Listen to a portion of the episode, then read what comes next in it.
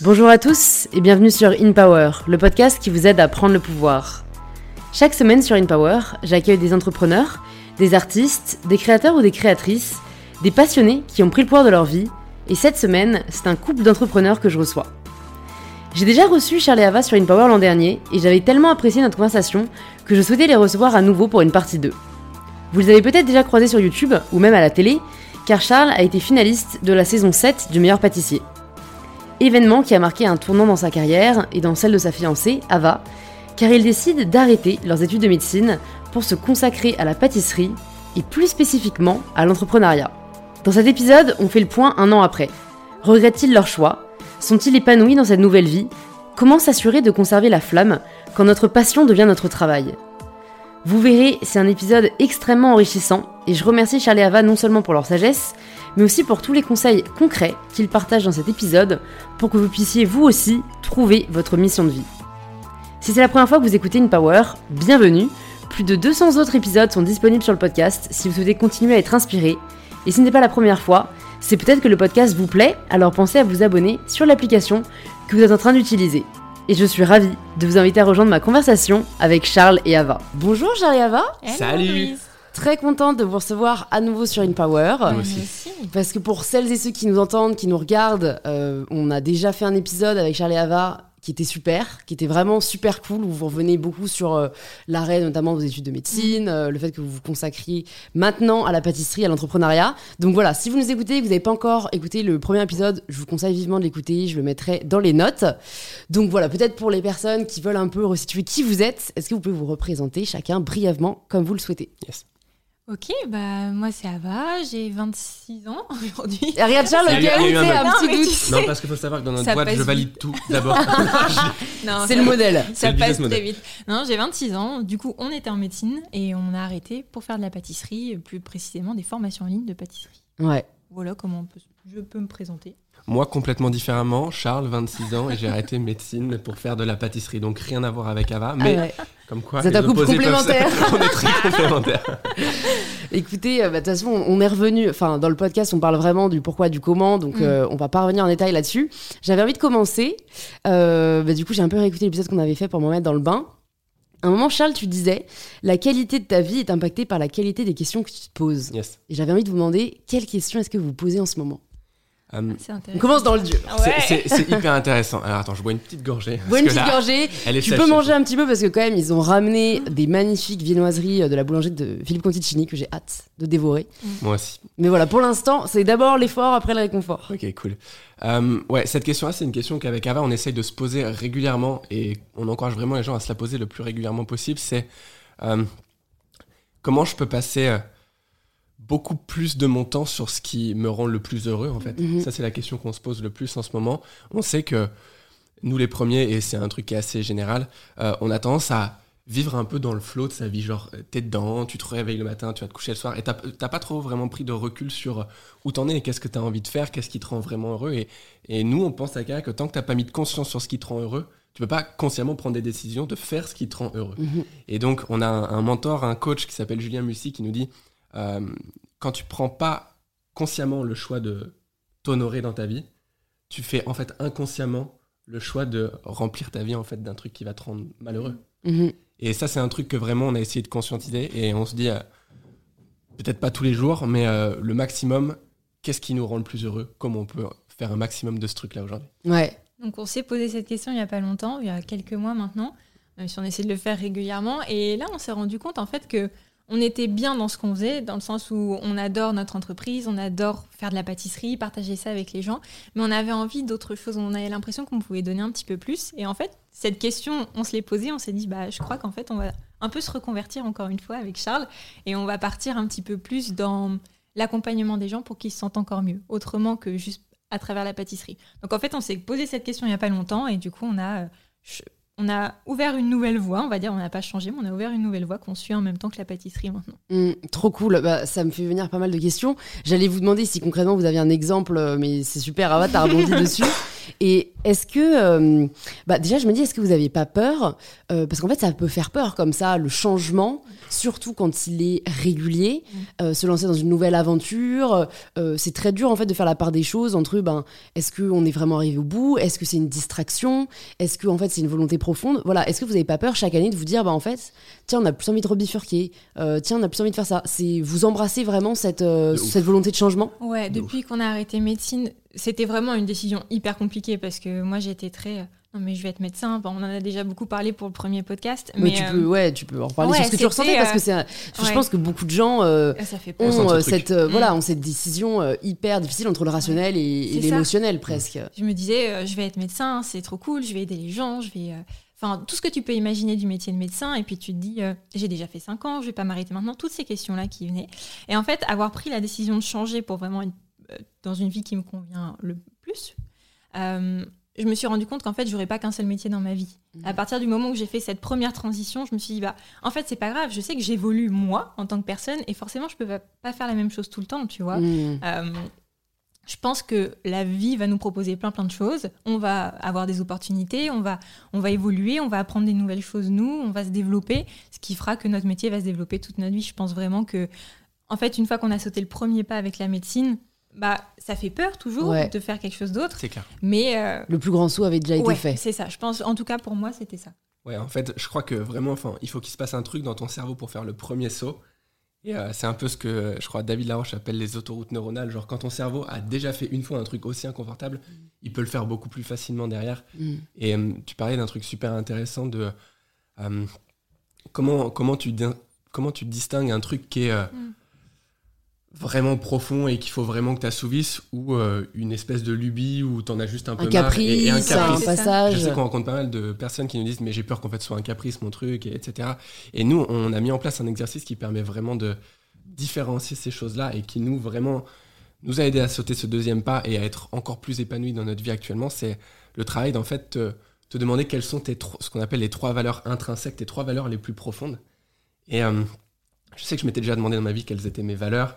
Et tu sais, c'est un peu un truc qu'on se demande, on se dit, ouais, moi j'ai des valeurs, Mm. générosité, euh, bonté, gentillesse, etc. Euh, je me suis rendu compte que ça, c'était un petit peu, euh, je vais pas dire du pipeau parce que je vais pas être trop, trop cash, C'est mais la euh, surface. c'est un peu C'est superficiel. très généraliste, Ouais. quoi. C'est C'est un peu euh, des lignes de conduite En fait, évidentes. C'est ce que la société voudrait voir de toi, c'est ce Mm. que t'aimerais voir de toi, Mm. mais la plupart du temps, c'est pas toi.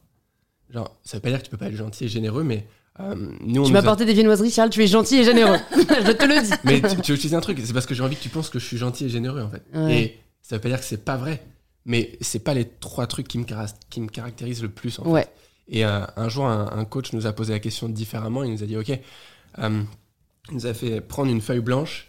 Et il nous a dit, dessinez votre vie de rêve dans 10 ans et mettez les premiers trucs qui vous passent par l'esprit.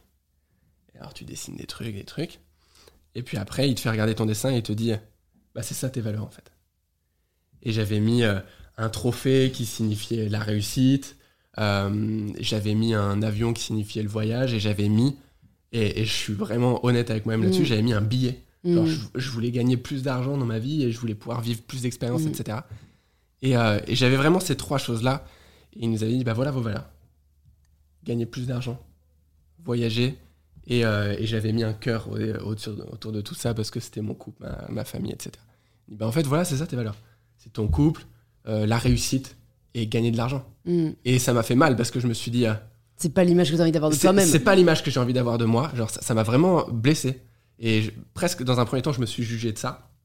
Et je, et je me suis rendu compte que tant que je me jugeais d'être moi-même, je pouvais pas être 100% moi-même et briller en étant moi. Et je crois vraiment que tu ne peux briller qu'en acceptant quitter, en comprenant quitter et en allant à 100% dans quitter et en essayant d'être la meilleure version de toi-même. Tu le dis toi-même, self. Et en fait, tu peux pas être la meilleure version de toi-même si tu sais pas c'est qui toi-même. Mhm. Et ce- cet exo-là, il a vraiment changé, en tout cas ma vie. Je veux jamais parler pour Ava, pour Ava pardon. Mais, ok, mes valeurs, c'est ça. J'y vais.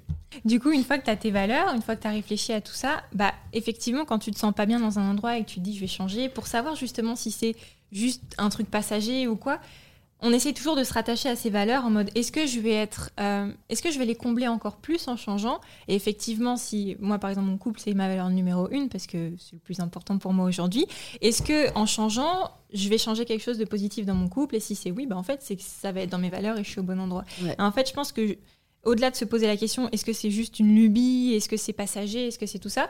Qu'on essaie de rattacher ça à nos valeurs hautes ça nous permet d'avoir un peu euh, en fait, une fois que tu les as, c'est comme si tu avais ta ligne de conduite, tu vois. Mhm. Tu sais que ça peut évoluer, mais tu as ton GPS et tu sais que si normalement tu t'y fies pour toujours les honorer, bah normalement tu seras sur le bon Mhm. chemin. Et puis avoir conscience que si tu changes et que c'est pas le bon chemin, tu peux toujours rechanger, tu vois. Ouais, ouais, Parce que tes Ça, valeurs c'est hyper évoluent. libérateur. C'est ça. Tes Ouais. valeurs évoluent au fur et à mesure que toi t'évolues. Mm. Genre, et évidemment que si à un moment donné j'ai eu la valeur argent, le jour où j'en aurai euh, Assez entre pour, guillemets euh, suffisamment pour l'avoir comblé, parce que ça c'est hyper. Personne n'a besoin de la même somme pour combler. Mhm.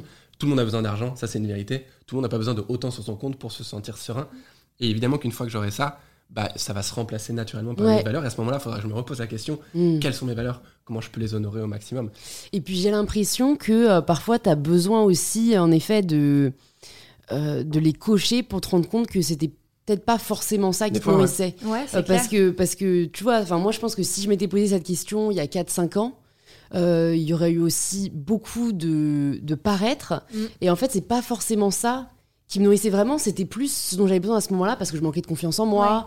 Et, C'est ça. et, et, et- et j'ai l'impression que c'est un peu comme un oignon où en fait à chaque fois tu vas enlever Ouais, à chaque fois des, couches Ouais. et, à la, et, et à la fin, alors j'espère que ça va Mm. arriver assez vite, mais à un moment tu arrives au noyau dur et en Ouais. fait, ok, profondément, en fait c'était quoi que je Ouais. cherchais vraiment. euh, mais tant que t'as pas enlevé ces couches-là, c'est dur d'y accéder quoi. En fait, ce qu'on essaie de se poser comme question aussi, c'est ok, ma valeur, ça va être mon couple, mais pourquoi? Pourquoi c'est mon couple? Qu'est-ce que ça m'apporte? Et en fait, quand tu enlèves justement les couches, comme tu, comme tu dis, tu te rends compte que si tu veux de l'argent, bah, c'est pour te sentir fier de toi, pour avoir de la reconnaissance. On sait que la reconnaissance, c'est un besoin. euh, Viscéral, ouais, ouais, voilà. social. Et en fait, quand tu enlèves les couches comme ça, tu te rends compte du pourquoi vraiment euh, le plus profond. Et ça, ça te permet de guider aussi. Mm. C'est un euh, exercice qu'on a clairement fait, les, Ouais. genre les 10 pourquoi. Genre, tu, tu me dis le truc qui te sort en premier. Ok, pourquoi j'ai envie d'être en couple? Parce que j'ai envie d'être- euh, rassuré. Ok, pourquoi tu as envie d'être rassuré? Et, Et en fait- et en fait, tu décomposes ce truc-là sur au moins 10 étapes ouais, et tu arrives à un truc vraiment, vraiment deep. Et là, tu comprends des trucs sur toi et des fois que tu n'avais pas envie de voir, encore une fois. Mm. Et je, enfin, je pense vraiment que notre vie a jamais été aussi cool que depuis qu'on se pose des questions difficiles qu'on n'a pas, auxquelles on n'a pas envie de faire face. Et c'est dur 5 minutes. Après, tu te dis, ok, je m'accepte plus. là-dedans. Et un peu plus. Moi, c'est un peu plus que j'avoue que j'abuse un peu. Non, c'est c'est dur pendant un, C'est viser le long terme et pas le court C'est terme. long terme quoi. et court terme. Enfin, encore une fois, euh, nous, ce qu'on nous a appris et ce qui, nous a, ce qui a vraiment transformé notre vie, c'est. La vie, c'est une succession de choix. Et en général, t'en as deux. Très souvent, t'as as deux choix. T'en as un qui va être confortable à court terme, l'autre qui va être inconfortable à court terme. Mais tu sais qu'à long terme, Mm. il y a de grandes chances, genre t'es jamais sûr dans la vie, mais il y a de grandes chances qu'il soit bénéfique pour toi. Et C'est très profond, 95% des gens prennent le choix court terme. Ça fait moins mal en fait. Ça fait penser aux médicaments. C'est c'est con, hein, j'ai pas envie qu'on parte sur un, Mm. tu vois, un Mm. énorme truc, mais c'est vachement ça, quoi. C'est- C'est c'est tellement c'est ça. soigner les symptômes et pas forcément la cause. Ouais, euh, non, mais clairement. Et si tu, vraiment, si tu prends le courage de prendre la décision long terme, mm. euh, celle qui est inconfortable maintenant, il y a, notre coach me dit toujours, c'est toujours l'inconfortable maintenant qu'il faut que tu prennes si tu veux vraiment. Et c'est dur parce que parfois c'est très très très très Ouais. inconfortable quoi. C'est presque du masochisme peu- hein, ouais. et tu te dis non mais ça vaut le coup. Ouais. C'est ça. Et c'est un peu, je pense que c'est un, comme un muscle, ça se travaille, le fait d'aller en dehors de sa zone de confort, tu vois. Et plus tu le fais, plus c'est une habitude, et après, t'es es dans le truc. Tu Mm. sais- en fait, quand t'as testé une fois de sortir de ta zone de confort et t'as vu tout le bonheur que ça pouvait t'apporter, en tout cas tout le Mm. positif que ça peut t'apporter, même s'il y a du négatif, parce que je pense que dans la vie, tout est équilibré. Hein. Tu peux pas avoir que du positif ou que du négatif. Mais une fois que t'es sorti une fois, bah, c'est plus simple après de faire les autres euh, sorties de zone Ouais, de confort, tu comme vois. on disait pour le fait de changer de vie une Ouais. fois, c'est C'est qu'après ça. euh, c'est tu Mm. connais. Donc en fait c'est toujours l'incertitude qui fait Ouais. le plus peur au final. Ouais, clairement. je, je lisais un livre là récemment d'un mec qui est vraiment, c'est un marketeur, c'était un pur livre de marketing, mais il y avait des concepts vraiment intéressants. Il parlait de la little bitch inside. C'est vraiment cette Mm. petite voix que tu as dans ta tête et qui veut te tirer vers le bas. Genre, tu te dis demain, je me lève à 6 heures, je vais courir, le réveil sonne à 6 heures, et t'entends vraiment cette voix qui te dit Charles, on est bien là. on est bien, vas-y, on Pourquoi est-ce que reste. je vais aller Est-ce que franchement, parce que là, je crois qu'il pleut, et, et vraiment, t'as pas envie d'y aller. Et, et plus t'apprends à, à lui fermer sa bouche à cette little Mm. bitch inside, plus tu peux vraiment prendre possession de ta vie et arrêter de te faire dominer. Mm. Et euh, c'est une autre manière de voir ce truc-là, mais on a tous cette voix intérieure. c'est la zone de confort. Genre, nous, on je l'image toujours en mode, elle, elle est dans un canapé de velours, elle a du popcorn, elle te regarde prendre des décisions de merde. et elle te pousse vers ça. Et toi, ton but, c'est de, c'est vraiment de fermer Mm. les rideaux et de lui dire, ok. Et je vais rebondir là-dessus pour un peu rejoindre ce que disait Ava, comme quoi tout n'est jamais blanc et noir. Je pense que ça dépend aussi beaucoup de notre type de personnalité. Mm. C'est-à-dire que moi, j'ai réalisé qu'au final, je suis le type de personne qu'il faut, au final, il faut que j'apprenne à me dire, en fait, j'ai vraiment envie de rester dans mon lit Mm. et j'ai pas Ouais. à me forcer à aller dehors si je, je sens, mon corps me dit qu'en fait, il a vraiment pas envie d'y aller. Ouais, Mais parce que j'ai le profil extrême, qui est plus rare, entre guillemets. Mm. Alors qu'au final, c'est vrai que si j'avais le profil plus, euh, euh, en fait, à chaque fois que j'ai l'excuse pour ne pas y aller, j'y vais pas. Là, faut savoir la, la dompter. Faut savoir Mais en fait, différencier, en fait. c'est un équilibre. Si t'écoutes à chaque fois la voix et qu'en Ouais. fait tu t'écoutes même plus, euh, non, ça n'a aucun sens. C'est un Mais de l'autre côté, si, milieu, si quoi. t'essayes jamais de faire des efforts, bah oui, tu vas, tu vas être dans la passivité totale, quoi. Et je pense que c'est un juste milieu entre il faut s'écouter parce que c'est hyper important, ton corps te parle quand même. Enfin, si tu commences à être pas bien, faut l'écouter. C'est qu'il y a un truc C'est- qui Charles, va tu pas, sens tu qu'il a la gastro, mais il va dire non, Ouais. je vais y aller. Non, mais en fait, c'est hyper intéressant ce que tu dis. J'ai trop, trop envie de rebondir là-dessus parce que je pense que les, les deux modèles sont quasi 100% vrais. En fait, je pense que juste, il faut, t'as cette voix dont je parle, la Little Beach Inside, là, c'est une manière drôle de dire euh, la version flemme de toi-même. Mhm. Et, et des fois, t'as un discours intérieur qui est, qui est là pour, euh, genre, c'est inconscient, mais ça te dit vraiment ce qu'il faut que tu fasses pour être heureux. Et, ces deux voix, et, il faut savoir les distinguer. Et, ça, en c'est fait, très dur. c'est en fonction de tes valeurs. Mm. Genre, j'ai l'impression que, tu vas me dire ce que t'en penses, mais de là où t'en es dans ta vie, t'as réussi à te remettre en priorité et, et une de tes valeurs, c'est peut-être c'est bon, je prends soin de moi maintenant. Ouais. Et donc, quand, quand la voix qui te parle et qui te dit reste au lit euh, et que tu l'écoutes, en fait, c'est pas du tout cette little bitch inside, c'est plutôt la voix de la raison qui te dit honore-toi dans tes valeurs et fais ça. Mhm. Et presque, c'est l'autre la veille au soir qui te disait mets ton réveil à 6 heures pour Ouais, faire ci, ouais, ouais. qu'il faut pas écouter. Mm. Et, et je pense que le jeu et la, la finesse de, de ce jeu de la vie, c'est vraiment là. C'est qu'est-ce qui est, euh, qu'est-ce qui est généré par de la peur et qu'est-ce qui est généré par mon alignement avec mes Ouais. valeurs. Et ça, c'est en fait, je trouve ça hum, dingue, euh, mais après, il n'y a pas de méthode, mais euh, que qu'on l'apprenne pas. En fait, tu vois clair. que. Et je pense, non, mais je pense qu'à l- à, à l'ancienne, euh, ça devait un truc oui, qui devait se transmettre, tu vois, rien, par ouais. les anciens. Ouais. Je pense que quand t'as 90 ans et que tu vois, t'étais dans des tribus et Ouais, que ouais, tu vois, en fait, Ouais. t'apprenais à l'écouter. Mine de rien, c'était aussi l'instinct de survie, hein, tu vois. Ouais, C'était un ouais, truc ouais. tellement plus développé avant que t'apprenais comme ça à écouter des signaux. Et en fait, aujourd'hui, tu vois, t'entends tellement de discours, euh, tout le monde a un avis, toi-même, Mm. en fait, t'es es tout le temps euh, tiraillé par Ouais. le doute, t'es là à T'es faire dans un des flipper. listes. Ouais. On tu est un peu Mais moi, parfois, je tire à pile ou face. hein. Ouais, Ouais. ouais, clairement. Et C'est en fait, mais parfois juste pour me dire, ça va permettre de me rendre compte de ce que je voulais vraiment. Parce qu'en fait, le pile, Mm. en fait, il me fout le seum. Bon, bah, c'est que je voulais le fasse. Ouais, Mais c'est c'est quand même aberrant Mm. d'en arriver à là, tu vois. Ouais. C'est compliqué parce qu'il y a plein d'informations partout aujourd'hui. Il y en a qui vont dire non, mais il faut faire ça, et d'autres non, non. Et en fait, euh, je pense qu'avant tout, il faut apprendre à s'écouter et à se connaître, en fait. Et Mm. quand tu te connais, à, à travers tes valeurs, Mm. à travers tes pourquoi et, et tout ça, après, tu t'en fiches un peu de ce qui se dit ailleurs, ou de il faut faire ci ou ça. En Ouais. fait, quand tu- T'es sûr de toi. Ouais, c'est ça. Mais je pense que c'est aussi un exercice qui est assez compliqué de se remettre au centre de sa vie. Nous, euh, parfois, on parle à des gens qui me disent oui, mais j'ai entendu ça et si, et je sais pas quoi faire. Et en fait, euh, ils se laissent vachement influencer par ce qui se passe dans le monde extérieur. Et euh, j'aime bien leur dire dans ces moments-là, tu sais, il y a une seule personne avec qui tu es du début à la fin de ta vie, et c'est toi. Si tu t'honores pas, si tu prends pas le temps d'apprendre à te connaître toi, en fait, tu passes à côté de ta vie quelque part. Parce que si tu n'arrives pas à t'écouter et du coup à te connaître, bah, tu vas juste faire les choses en fonction de ce qui se passe à l'extérieur. Mhm. Et, euh, et ça, je trouve que ça, dommage. peut être un peu dommage. dommage. Et on, on est tellement, et je me reconnais vraiment, et encore il y a quelques années, de dire non, mais moi je préfère faire pour les autres que faire pour moi. Très noble. Très noble. Et en fait, ok, ça c'est ce que tu as envie de voir de toi, c'est ce que la société a envie de voir de toi. Et j'aime bien enfin, donner cette prise de conscience de pourquoi tu veux faire autant de cadeaux aux autres? Pourquoi tu... Ouais. Qu'est-ce que tu ressens toi quand tu fais ce cadeau aux autres? Tu kiffes? Alors tu le fais pour toi en fait. Ouais. Je pense que ça peut être pour les deux aussi. Il y a, Ouais. Tu vois, c'est pas encore bien fois Il y sûr. il y a une phrase que j'ai lue une mais- fois euh, en anglais mais qui m'a marqué c'est You don't get extra points in life for suffering. Mm. Ah ouais.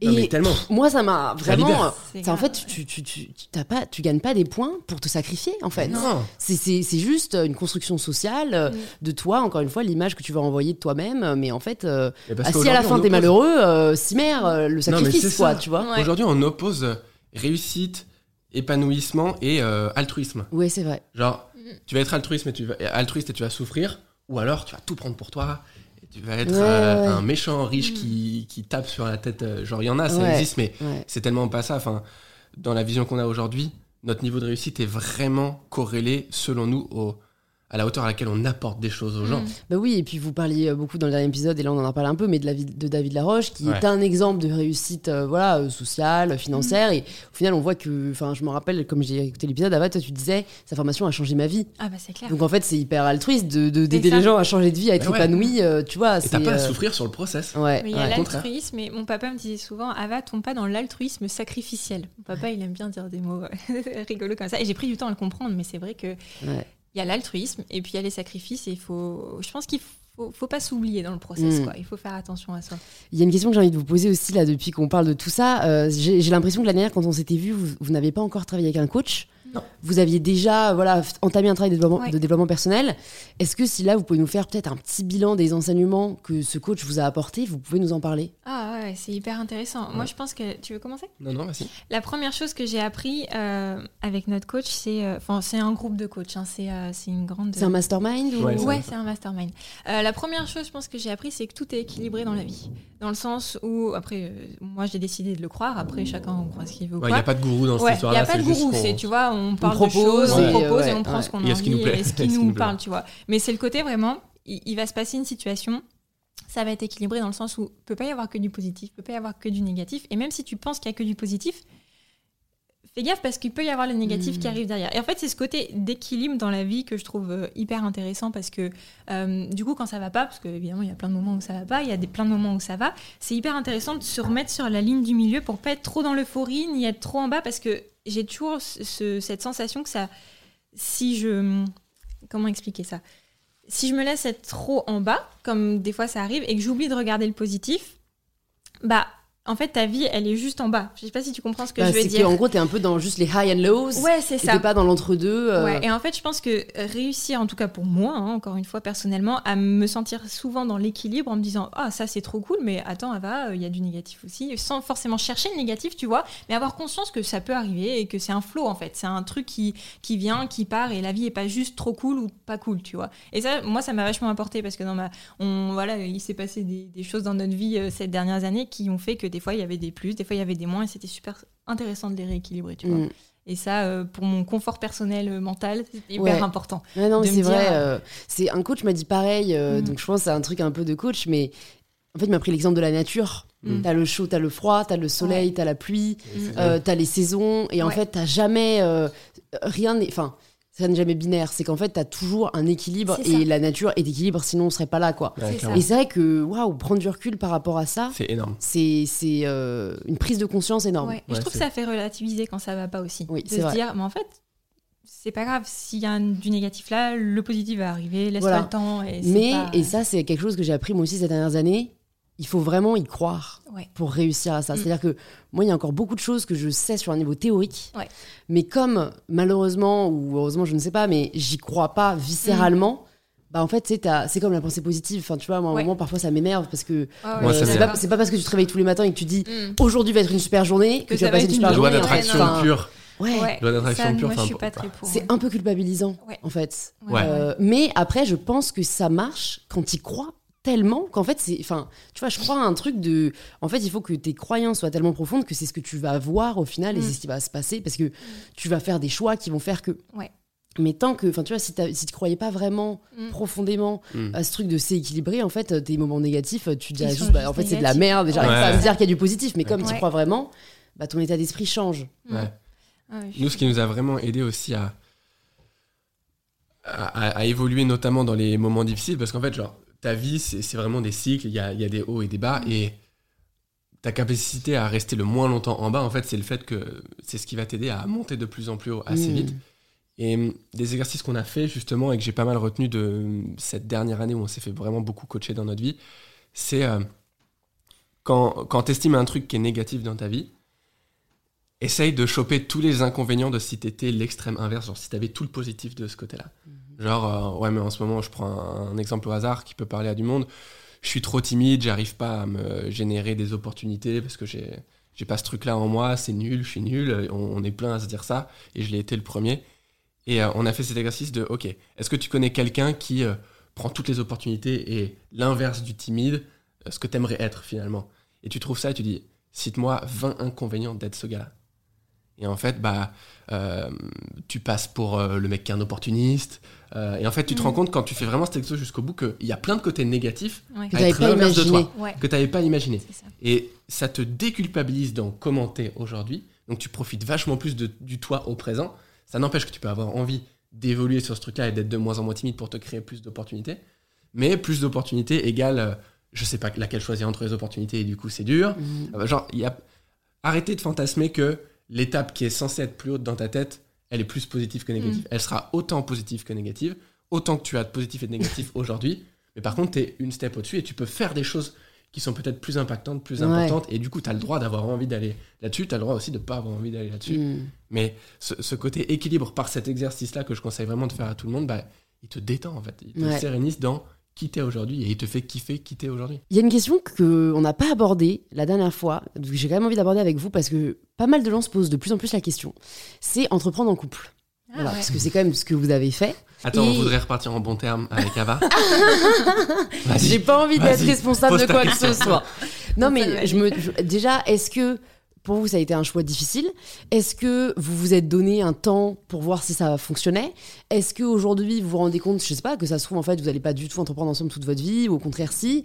Qu'est-ce qui fait que ça marche? Enfin voilà, Mm. beaucoup de questions, mais en fait comme l'entrepreneuriat a un peu le vent en poupe, il y a pas mal de gens qui se disent mais en Ouais. fait pourquoi chérie on serait pas un truc euh, Ouais.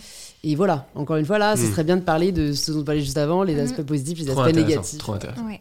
Nous, déjà, pour commencer, ça a été assez. euh, en fait, ça n'a pas été euh, une question qu'on s'est posée très longtemps, dans le sens où on a toujours fait. Dès qu'on s'est mis ensemble, on a toujours tout fait ensemble. Le bac, on l'a révisé ensemble. Bon, même si c'est pas une entreprise, hein, c'est différent. mais le concours de médecine, on l'a fait ensemble. Donc, il y avait aussi les, avantages et les inconvénients à faire un concours euh, l'un contre l'autre, mais en même temps, on le travaillait ensemble et tout.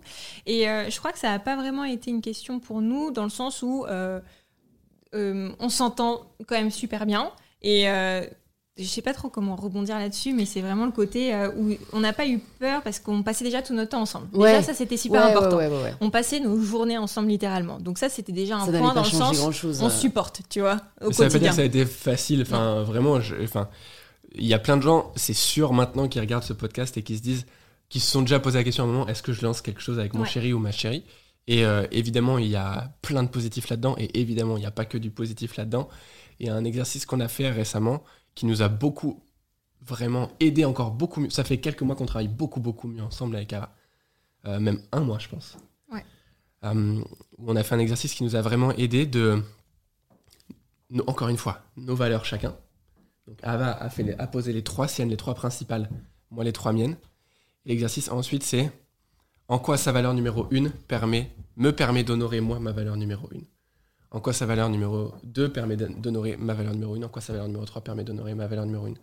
Euh, je, vais te, donner une idée. Moi, mon, ma valeur numéro 2, par exemple, c'est croissance. C'est quelque chose de très important pour moi. Si je suis pas en train de croître, je me sens vide et je me sens malheureux, alors qu'à l'extérieur, tout va bien. Et sa valeur numéro 1, ça va être euh, couple, famille, à Ava. Et du coup, le fait que ce soit ça, sa valeur numéro 1, et qu'elle n'ait pas forcément croissance, ce qui peut parfois créer des désaccords, genre, moi j'ai envie de bosser, elle a plutôt envie qu'on appelle nos parents, euh, qu'on aille faire un anniversaire surprise, je sais pas où, et moi je dis, mais non, j'ai envie de bosser. À première vue, genre, c'est conflictuel comme situation. Même au-delà au -delà de ça, mais moi je commence à avoir envie de fonder ma famille, avoir des enfants, et Charles il est encore dans le côté encore plus croissance de l'entreprise. Et en fait, c'est hyper intéressant d'équilibrer même au plus long terme, tu vois, Mmh, pas que en mode court C'est un terme. vrai quoi. sujet, ça. Tu Ouais, vois, Ouais, c'est, c'est- euh, c'est c'est un, c'est un des gros sujets, et, et plutôt que de voir l'opposition, tu vois en quoi ça t'aide, et Et le fait qu'elle s'occupe si bien de sa famille et presque aussi de la mienne, genre c'est elle qui me dit appelle ta mère, etc. Et, et- et ça me va super bien comme ça. Ça m'enlève toute cette charge mentale qui fait que moi je peux utiliser un maximum de ma charge mentale pour travailler et m'honorer dans une de mes valeurs principales à moi. Et donc, une fois que tu changes ta vision sur ah c'est chiant quand elle est comme ça, je préférais qu'elle Mm. soit autrement. J'adore qu'elle soit comme ça, elle me permet d'être plus moi et elle elle est elle à 100% et je la laisse être elle à 100%, je l'encourage à être elle à 100%. Et en fait, en faisant ça, elle me laisse être moi à 100% et Mm. c'est trop bien. En fait, je crois que un des points qui est important et qu'on a pris vachement de temps à mettre en place, c'est essayer de pas juger l'autre et pas se comparer. Moi, je me Mm. compare énormément. Et quand on lance une entreprise ensemble, qu'on fait exactement les mêmes choses, forcément, quand il va travailler alors que moi j'ai envie de me reposer, je me juge de pas travailler.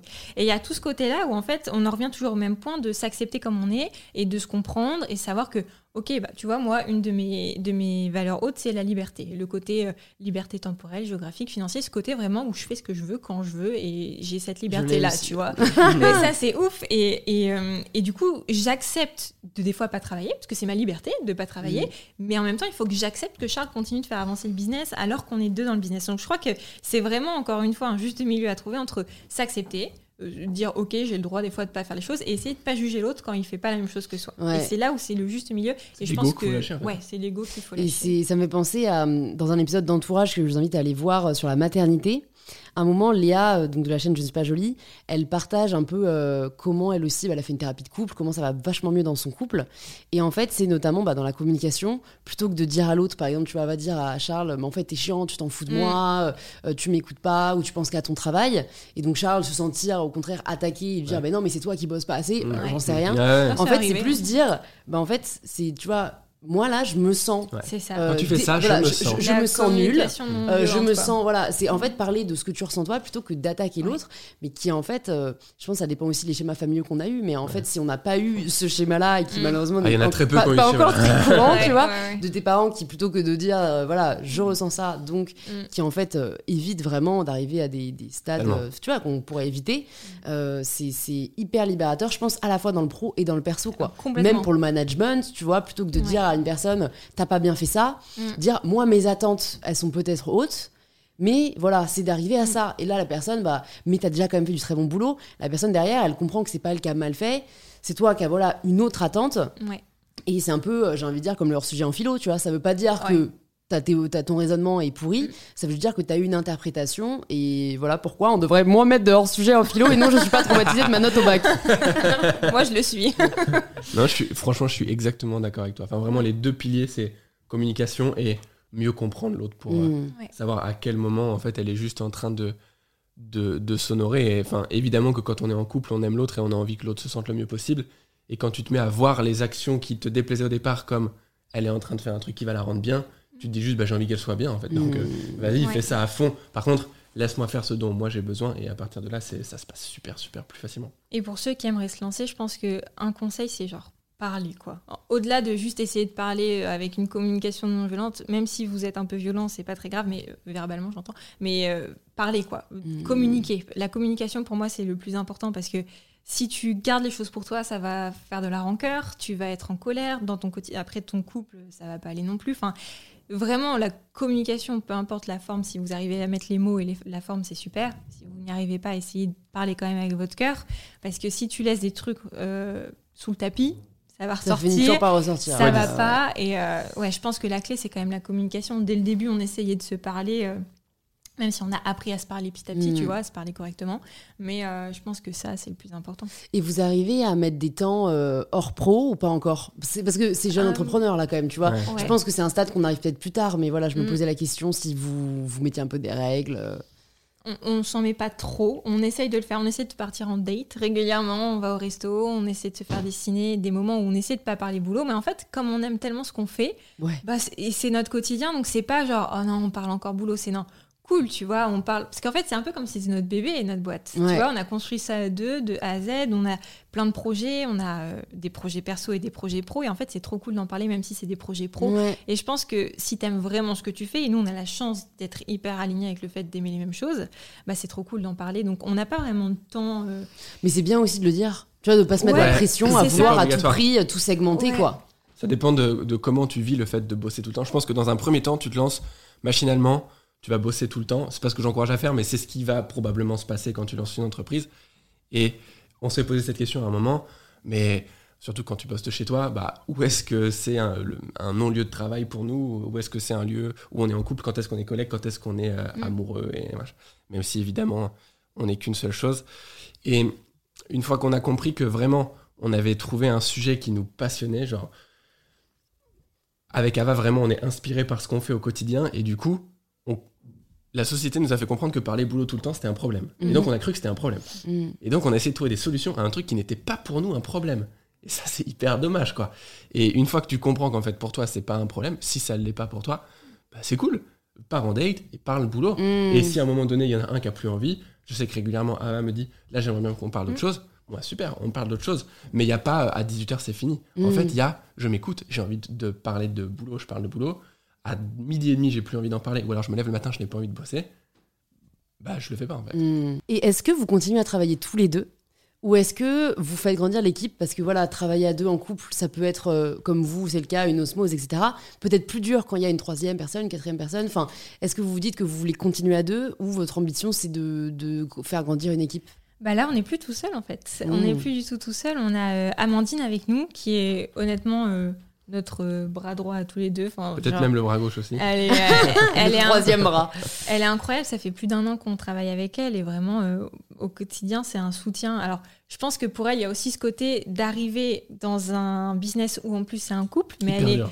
elle, elle est très respectueuse. Enfin, c'est vraiment une personne. euh, si un jour tu as l'occasion de la rencontrer, c'est vraiment une personne qui va être très respectueuse, qui va faire toujours attention de faire les choses pour que tout le monde se sente bien. Donc en fait, on a agrandi l'équipe. On travaille aussi avec des monteurs vidéo. On a aujourd'hui notre cousine qui travaille avec nous aussi, et qui est tout, qui est au service client et au check de tout ce qu'on fait. Donc euh, en fait, on a agrandi l'équipe et c'était en fait une sorte de soulagement, tu vois, même si c'est notre bébé toujours à tous les deux, de se dire bah on a plus de temps pour nous aussi parce qu'on délègue des choses. On a appris à, à déléguer les choses et, euh, et à faire grandir une équipe. Et je pense qu'on avait ce besoin, il y a un an environ, euh, de de pas tout faire tout seul. Mm. On s'est rendu compte qu'en fait, bah, ça nous fatiguait beaucoup, Mm. qu'on ne peut pas tout faire tout seul, qu'il y a des gens qui font les choses beaucoup mieux que nous. Genre maintenant, on a une monteuse vidéo, donc nos vidéos sont beaucoup plus quali, tu vois. On a une réelle aussi quand on fait nos ateliers virtuels.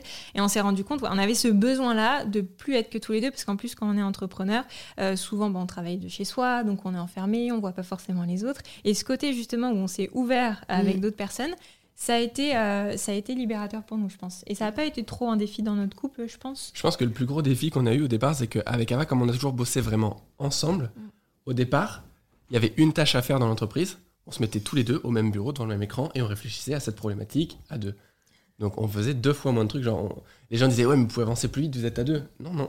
Ouais, ouais, parce que vous Non, non. tout valider On ensemble. avance deux fois ouais, plus lentement ouais, parce qu'il y a deux cerveaux qui doivent valider de- le même truc Ouais, en même temps. ouais. Et, et ça participe au truc où on se laissait pas être nous-mêmes et Il n'y avait pas de complémentarité. aussi, On laissait pas notre complémentarité vraiment Mais faire en son même effet. temps, au début, enfin, co- comme entrepreneur, tu sais pas Tu ce que c'est, te- c'est Ah, normal, tu vois. c'est carrément normal. C'est carrément normal. Et donc, première étape pour nous, ça a été pendant qu'Ava fait un truc, je fais un autre truc. Ça a été ça le beaucoup plus dur que déléguer. En fait, c'est là qu'on a appris à déléguer. C'est-à-dire que moi qui avais ce côté un peu où j'ai envie de tout checker et tout machin, j'ai dû apprendre à, à relâcher ça, À faire confiance à d'autres personnes confiance. aussi. Et Ava qui avait peut-être un peu plus le côté j'ai peur de mal faire, etc. Mais certainement encouragé par mon, mon truc, évidemment, euh, à relâcher ça. Et là, on a commencé à progresser beaucoup plus vite. Et donc, derrière, c'était assez naturel de, de déléguer avec d'autres personnes. Surtout que quand tu lances une entreprise, bah, c'est pas pour rien que ça s'appelle l'auto-entreprise. C'est que vraiment, l'entreprise, c'est toi au départ. Mm. Et petit à petit, on grandissait, on se rendait compte qu'on était en train de créer un truc qui était plus gros que nous. Ouais. Genre, ça, ça dépend plus que de nous. Et aujourd'hui, on en est à une étape où je sais pas exactement 100% de ce qui se passe à l'intérieur de notre boîte. Et en fait, j'en suis très content parce que c'est une entité à part entière. Et en fait, il y a Charles et Ava, et on bosse dans cette entreprise. Mm. On la dirige du mieux qu'on peut. ouais. Mais le truc est plus grand. Le truc est plus grand et ça veut aussi dire que si un jour, c'est pas le cas maintenant, mais si un jour on a envie d'arrêter, ça veut pas dire que ça s'arrêtera. Ouais, c'est ça. Mm. Parce que ça, ça existe sans nous maintenant. Et aujourd'hui, bah, on a des nouveaux objectifs où on a envie de lancer cette nouvelle boîte qu'on vient de lancer, etc. Et du coup, on a moins de temps à consacrer à la première. Mais de l'extérieur, ça se voit pas du tout. Et ça, c'est vraiment cool parce que ça aide des gens. Et ce serait dommage que tout dépende que de nous. Et je pense qu'il y y, a eu un délire d'ego un peu à un moment donné, pour ma part en tout cas, de Bien sûr. comment ça, ça marche si je suis plus là? Ça s'appelle je- Charlie Ava quand même, tu Ouais, vois. ouais, genre la boîte s'appelle Charlie Ava, tout le monde, c'est notre image, surtout quand c'est du self-brand, euh, self-branding comme Ah ça. et, c'est dur. ouais. et du coup, je- moi, ça me faisait un peu mal de dire non, mais comment ça, quelqu'un va prendre des décisions là-dessus Mm. à ma place alors que c'est ma boîte et tout. Et c'est tellement mieux en fait de, de retirer l'ego. Enfin, plus je retire l'ego de ma vie, plus je me sens bien. Mm. Vraiment, et c'est un truc que j'encourage les gens à faire. Ça ôte une pression aussi, quoi. Ça ôte une pression de ouf. ouais. Puis il y a des gens qui sont meilleurs que toi pour faire ce que tu étais en train de faire. Ouais, c'est ça. Mm. Et qui kiffent plus le faire. Souvent, l'entrepreneuriat, il faut quand même avoir un peu, nous en tout cas, c'est ce qu'on a appris, euh, savoir un peu toutes les étapes de ta boîte. Tu vois, nous, il y avait le montage vidéo, le tournage, après la mise en ligne, tout ça, et le suivi client. Et en fait, une fois que tu as touché un petit peu à tout, bah, c'est facile de déléguer parce que tu peux aider les gens qui connaissent pas forcément. Tu peux les former. Euh, ouais, c'est ça, ouais, exactement.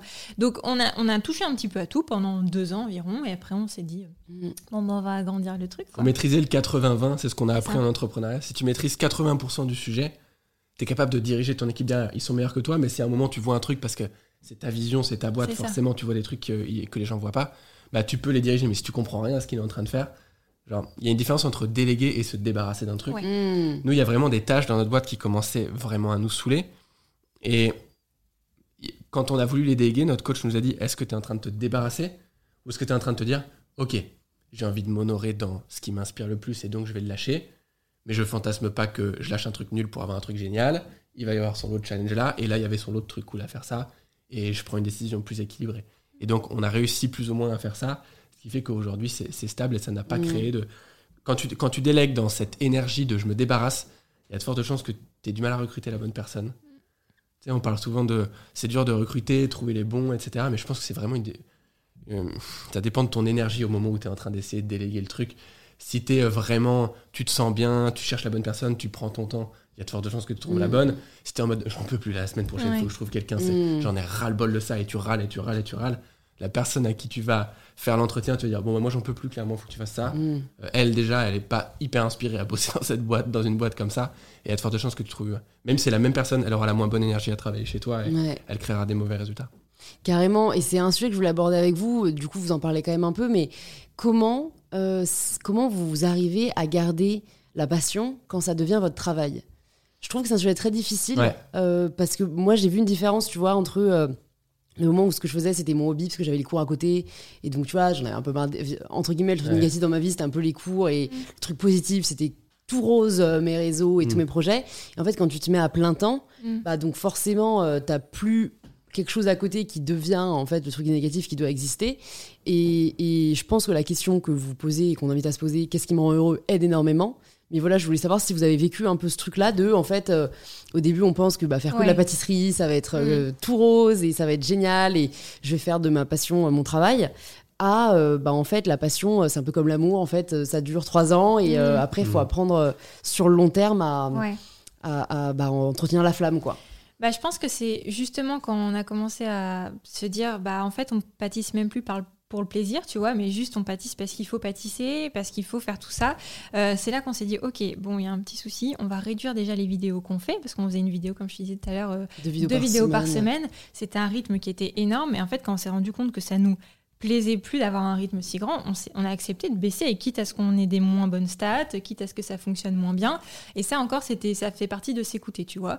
Donc il y a eu cette partie où on a réduit ça. Et après, bah, comme on te l'a dit, on a délégué. Donc il y a le côté aussi, euh, on fait plus que ce qui nous plaît dans la boîte. Mhm. Et encore une fois, on accepte que ça change et que ça évolue. Et au début, c'était trop excitant et on a tout fait nous-mêmes et c'était génial. Mais la flamme, elle est toujours là dans le sens où la mission, ça nous inspire quand même toujours autant, tu vois. On a fait cette boîte pour une certaine raison et on la continue aujourd'hui pour la même raison, tu vois. Mais euh, il n'empêche que justement, on a peut-être moins la flamme qu'au début, donc on a le délégué et maintenant il y a une nouvelle flamme qui s'allume quelque part et on y va aussi. Et je pense qu'en fait, c'est ce côté où on est un peu euh, malléable et on se laisse aller, euh, pas où le vent nous mène, mais où notre cœur nous mène, tu vois, qui est hyper important. Et euh, je pense que c'est normal d'avoir des hauts et des bas en entreprise. Ça peut arriver en couple, ça peut arriver en amitié, ça peut arriver en famille, bah, en entreprise aussi. Ouais. Des fois, ton métier, tu le kiffes et c'est génial. Et d'autres fois, ça te saoule. Tu vois, il y a un an, quand on a commencé justement le coaching, nous, notre boîte, on est arrivé, on a dit, bon, on voudrait la vendre parce que ça va plus là, en fait, on n'y arrive on pas. a failli tout arrêter. On a failli tout arrêter. Et notre coach nous a posé les bonnes questions à ce moment-là, en mode euh, Ok, pourquoi vous voulez arrêter? Qu'est-ce qui va pas dans votre vie? Qu'est-ce qui machin?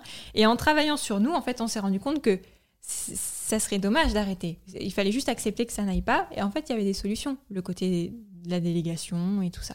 Donc, euh, je pense qu'encore une fois, si tu t'écoutes et que si tu as conscience que tout peut bouger à tout moment, que tes envies peuvent changer et que c'est normal, en fait, des fois d'aller mal, Mhm. une fois que tu acceptes ça, bah en fait, ta vie, elle est cool, tu vois. Mais c'est, tu connais la mission, quoi. Je retiens un peu ça de ce Mais que tu ça. dis, en fait. C'est parce que c'est, c'est gros euh, ce que vous nous partagez, le fait qu'en fait vous avez failli tout arrêter. Ouais. Tu vois, de l'extérieur, des gens peuvent se dire, euh, vraiment, si on prend euh, uniquement l'extérieur, Ouais. putain, ils ont arrêté médecine pour lancer leur boîte, et en fait Mm. leur boîte, ils vont la vendre, et en fait, Mm. euh, ils vont regretter. C'est des quitters. Ouais. Tu vois, c'est, Ouais. c'est- Ouais. alors que pas du tout. En fait, c'est, Mm. c'était, euh, vous avez pris la bonne décision entre guillemets pour vous. Euh, et comme on n'est pas habitué tellement à considérer les difficultés juste comme ce que c'est des difficultés, et ben euh, on, se dit que c'est le moment de tout arrêter, quoi. En fait, je pense qu'il y, a- un truc là que je, que je comprends mieux au fur et à mesure qu'on discute sur, euh, sur même moi-même et qui peut aider beaucoup de monde, c'est toute entreprise qui, qui naît a une naît d'une énergie particulière et d'une envie particulière et parfois on se leurre sur ce que c'est. Je pense que la flamme s'éteint pas au bout de trois ans. Je pense juste que tu n'avais pas compris ce qui avait fait naître cette flamme et du coup tu n'entretenais pas le bon truc. Genre, j'ai pensé que je lançais un business dans la pâtisserie parce que j'avais trop besoin de plus pâtisser et d'arrêter de bosser la médecine tout le temps. Et j'ai beaucoup pâtissé. Et, euh, et j'ai continué de pâtisser puisque je pouvais continuer. Si je déléguais pas, je continuais de pâtisser tous les jours. Et pour autant, je commençais à être de plus en plus malheureux. Et je me dis, je comprends pas. J'ai tout ce que je pensais vouloir. Je fais ma passion. Et pour autant, ça s'essouffle. Et je commence à avoir ce truc de, bah, c'était ma passion. Et euh, maintenant, ça l'est plus. Comment c'est possible? C'est le fait d'en avoir fait un job, certainement, qui fait que je me sens malheureux maintenant. Bah, en fait, je me bullshitais total. J'ai créé cette entreprise parce que je voulais être libre financièrement. Genre, le pourquoi du pourquoi du pourquoi, c'était la pâtisserie parce que moi, je me suis raccroché à un truc et c'était la pâtisserie, j'aimais bien, j'y suis allé. Mais une fois que le pourquoi de la création de cette boîte, pour moi, est mort, puisque j'ai atteint ce truc, moi, j'ai plus de raison de, de m'épanouir à 100% là-dedans. J'ai déjà comblé le truc pour lequel Mmh. je, je l'ai créé. Évidemment que j'ai pas envie de voir ça de moi, mais là, je, je préfère être 100% transparent avec les gens parce que je, Parce que ça, peut peut-être les encourager gens, à oui. l'être. Ouais. Et il y a des gens qui vont regarder cette vidéo et qui vont me critiquer. Et en fait, regardez peut-être ce que vous voulez vraiment. Regardez-vous vraiment et demandez-vous ce que vous voulez et soyez honnête avec vous. Et il n'y a, y a aucun problème avec vous-même. Genre, c'est vraiment génial. Mm. Et, et ça m'a permis de me relâcher, de me détacher un petit peu de la pâtisserie et de pouvoir créer le nouveau truc où je vais pouvoir aider beaucoup plus de monde en les aidant à trouver qui ils sont Mm. et à créer un- le job de leur rêve dans lequel ils s'épanouissent plus tard. Donc, ça a été hyper bon pour le monde que je prenne cette décision et que j'ai cette valeur à un moment donné argent Mm. que j'ai que j'ai dû combler. Donc, je pense que c'est pareil dans un couple. Il y a pourquoi tu te mets en couple à un moment donné. Il n'y a pas juste la personne à qui tu te mets en couple. Il y a qu'est-ce que tu venais chercher en te mettant en couple? Et à un moment donné, tu l'as. Et tu sens que tu n'as plus d'amour pour la personne. Mais genre, c'est pas la personne le problème. Rends-toi compte de pourquoi tu y allais. Et qu'est-ce qui va se passer si tu plus avec cette personne Tu vas le perdre, hein, ce, ce- ce truc-là. Et hum, ça, pour moi, c'est le truc le plus important. C'est comprendre pourquoi tu es en train de faire ce que tu es en train de faire. Mm. Le pourquoi, du pourquoi, du pourquoi, du pourquoi. Et c'est dix fois ça, du ta coup, hein. c'est ça qu'il faut se le poser. fois. euh, Ouais. Parce que je pense vraiment, faites-le quoi. Juste Ouais. écoutez Mais pas le conseil, hein, Ah faites-le, euh, que ce soit pour le couple ou pour euh, votre projet pro ou votre travail. Il y a une petite partie parce des gens que qui regardent cette vidéo qui vont le faire. ouais, t'avais pas conscience que c'était pour ça que tu lançais les ateliers Non, virtuels et la boîte. J'avais pas envie que ce soit pour ça que je lance ma boîte. Ouais. Mm. J'avais envie de lancer ma boîte parce que j'avais trop envie d'aider des gens à pâtisser mieux.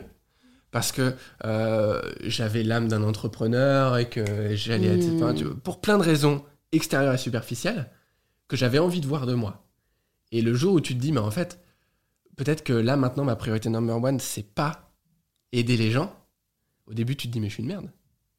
Enfin, je- Bah ouais, ouais, ouais, je- c'est je une mérite- désillusion. je euh, mérite pas, je de mérite pas de faire ça, je mérite même pas de gagner tout l'argent que je gagne parce qu'en fait je le fais pas dans un pur but altruiste et donc je, je suis mauvais, je suis une mauvaise Ouh. personne. Méchant Charles. Et, et un jour je me suis dit mais en fait euh, Charles t'as le droit de t'as le droit de vouloir ça et tu vois je me suis pas lancé dans les crypto-monnaies Euh, donc je, je contribue au passage. J'ai pas cherché le seul moyen de m'enrichir et de rien faire. Mm. J'ai trouvé un moyen de De combler cette ce valeur. Ouais. par quelque chose de bénéfique pour le monde. Et Ouais. j'encourage vraiment les gens à faire ça. Comment je peux aller à 100% dans mes valeurs, quelles qu'elles soient, Tout en aidant, et frapper que positivement les gens ouais, au passage. C'est mieux. Et une fois que tu as compris pourquoi tu vas, c'est quoi la flamme, je pense qu'elle s'éteint pas. Parce Ouais. que tu sais quoi arroser en fait. Arroser, non, on n'arrose pas la flamme. Ouais, oui. Mettre des braises. Ouais, tu sais dans quoi mettre des braises. Et je pense que c'est important de dire aussi pour ceux qui aimeraient se lancer en couple que tu peux faire la même entreprise et pas avoir le même pourquoi en tant que collaborateur. J'allais te demander, toi, C'est si, si- en fait, pourquoi tu avais lancé cette Ouais. entreprise, c'est pas forcément la liberté Non, financière, quoi. Non, moi c'était pas forcément ça. Moi, j'aime mon rythme de vie. J'aime, je vais pas, je vais pas dire que j'aime pas l'argent. C'est pas ça ou que j'aime pas en avoir. Oui, mais c'était pas c'est le pourquoi c'est du pas pourquoi. le pourquoi du pourquoi. Et ça est toujours pas aujourd'hui. Moi, c'était vraiment plus l'indépendance et le côté euh, je suis mon propre, mon propre patron. Je choisis de quand je travaille et où je travaille. Moi, j'ai toujours eu mes parents, euh, un exemple de mes parents qui, euh, ils sont dans le monde du spectacle. Ma mère a son compagnie théâtre, mon père était comédien, il faisait des voix. Enfin, tu vois, c'est c'est pas des médecins qui, c'est pas le métro boulot dodo, tu Mhm. vois. Et en fait, je me suis mis dans cette case, je sais pas trop pourquoi, de métro boulot dodo, qui était pas vraiment moi. Moi, en fait, c'est la liberté qui me correspond le plus. Et ce pourquoi j'ai arrêté médecine et qu'on a lancé cette boîte, c'est pour avoir justement la liberté de me dire, je travaille quand je veux, où je Mhm. veux, et en plus, je peux en vivre, donc c'est c'est jackpot, tu vois. Mais j'avais pas les mêmes. euh, Pourquoi? les Même mêmes raison. pourquoi en fait que Charles. Et la pâtisserie, ça a été un super vecteur pour faire tout ça parce que c'était une passion pour nous, on adorait pâtisser. Et en plus, voir les gens qui s'éclatent avec la pâtisserie, tu vois, nous, ça nous fait du bien. Dans, mes valeurs, j'ai justement les libertés et j'ai aussi le côté de donner, apporter quelque chose, tu vois. Et, euh, et du coup, ça me comblait tout. Je travaillais en couple, ma valeur numéro une. En même temps, je comblais mes libertés, qui est la valeur numéro deux. Et troisièmement, ça comblait mon, ça comblait ma- mon besoin de donner et d'apporter quelque chose. Et c'est pour ça que en fait, je me sentais si bien. Et Mm. je l'ai compris qu'il y a quelques temps, qu'en fait, mes trois valeurs, ça a été Mm. comblé par cette Mm. boîte. Et c'est pour ça, je pense que ça fonctionne aussi. Parce que on est comblé par ce qu'on fait à travers nos valeurs hautes, tu vois. Et est-ce que vous avez vécu au même moment, parce que ça c'est la difficulté aussi, ce truc de en fait on a envie d'autre chose? Non. Parce que non. le plus dur en fait c'est euh, Mm. ouais bah quand c'est votre boîte, vous êtes en couple, il y en a un qui veut continuer entre guillemets, il y en a un qui veut arrêter et vous changez. Non, Charles a eu envie beaucoup plus avant, euh, avant Beaucoup plus moi. tôt, ouais. ouais. beaucoup plus tôt. Merci, c'était pas français ce que j'étais en train de faire. Beaucoup plus tôt de changer de voie et euh, d'aller dans la aider les gens à faire des reconversions pro, tu vois, en étant euh, bien avec eux-mêmes. Et euh, moi, bah, ça m'a fait peur. Moi, j'ai ce caractère. Encore, c'est comme la médecine en fait. Ça a fait exactement comme la médecine. Moi, la médecine, j'ai laissé Charles partir en premier. Ouais. Et j'ai attendu un an où je l'ai suivi, tu vois, et euh, j'ai fait mes partiels quand même, mais j'avais un an de secours, entre guillemets, où euh, après j'ai pris la décision de partir. Et bah, c'était un peu pareil. Charles, ça fait peut-être un an qu'il y réfléchit à la reconversion pro, aider les gens à, à se reconvertir. Et moi, j'ai pris un an à regarder un peu, ok, il va penser au truc, on va voir ce que ça donne. Et il m'a fallu un an. Donc j'ai accepté mon rythme aussi, et il a accepté mon rythme, mais du coup, c'était pas du tout euh, synchro, tu vois. Mm. Et comme on voulait quand même lancer un truc à deux, bah, t'as été patient et t'as laissé le cours du truc. Et Ouais, bah, on a vraiment des énergies différentes avec Ava. euh, et elle, dans ses valeurs, il y a sécurité. Et donc, elle peut pas juste lancer une boîte du jour au lendemain. Moi, j'ai pas sécurité. Genre, ce qui peut être vraiment un inconvénient pour moi, mais qui est aussi un avantage, surtout quand c'est complémentaire avec Ouais, quelqu'un qui a c'est- fond sur la vous êtes un beau yin et yang là, je c'est- trouve. hein. C'est génial. Et du coup, moi, dans mes valeurs, j'ai croissance, mais croissance excessive. Si j'ai pas pour me temporiser, j'aurais 15 boîtes aujourd'hui et je serais sous l'eau et, et je vivrais une vie terrible. Mm. Genre vraiment, vraiment difficile. Et c'est cool qu'elle me laisse suivre mon énergie. Genre là, on a lancé cette boîte, on devait la lancer en septembre, on l'a lancée la semaine dernière. Parce que je lui ai dit, c'est bon, là j'ai besoin que ça sorte. Et elle m'a dit, ok, je te fais confiance, on la sort. Mm. Je vais m'occuper de comment faire en sorte que ça se passe en sécurité.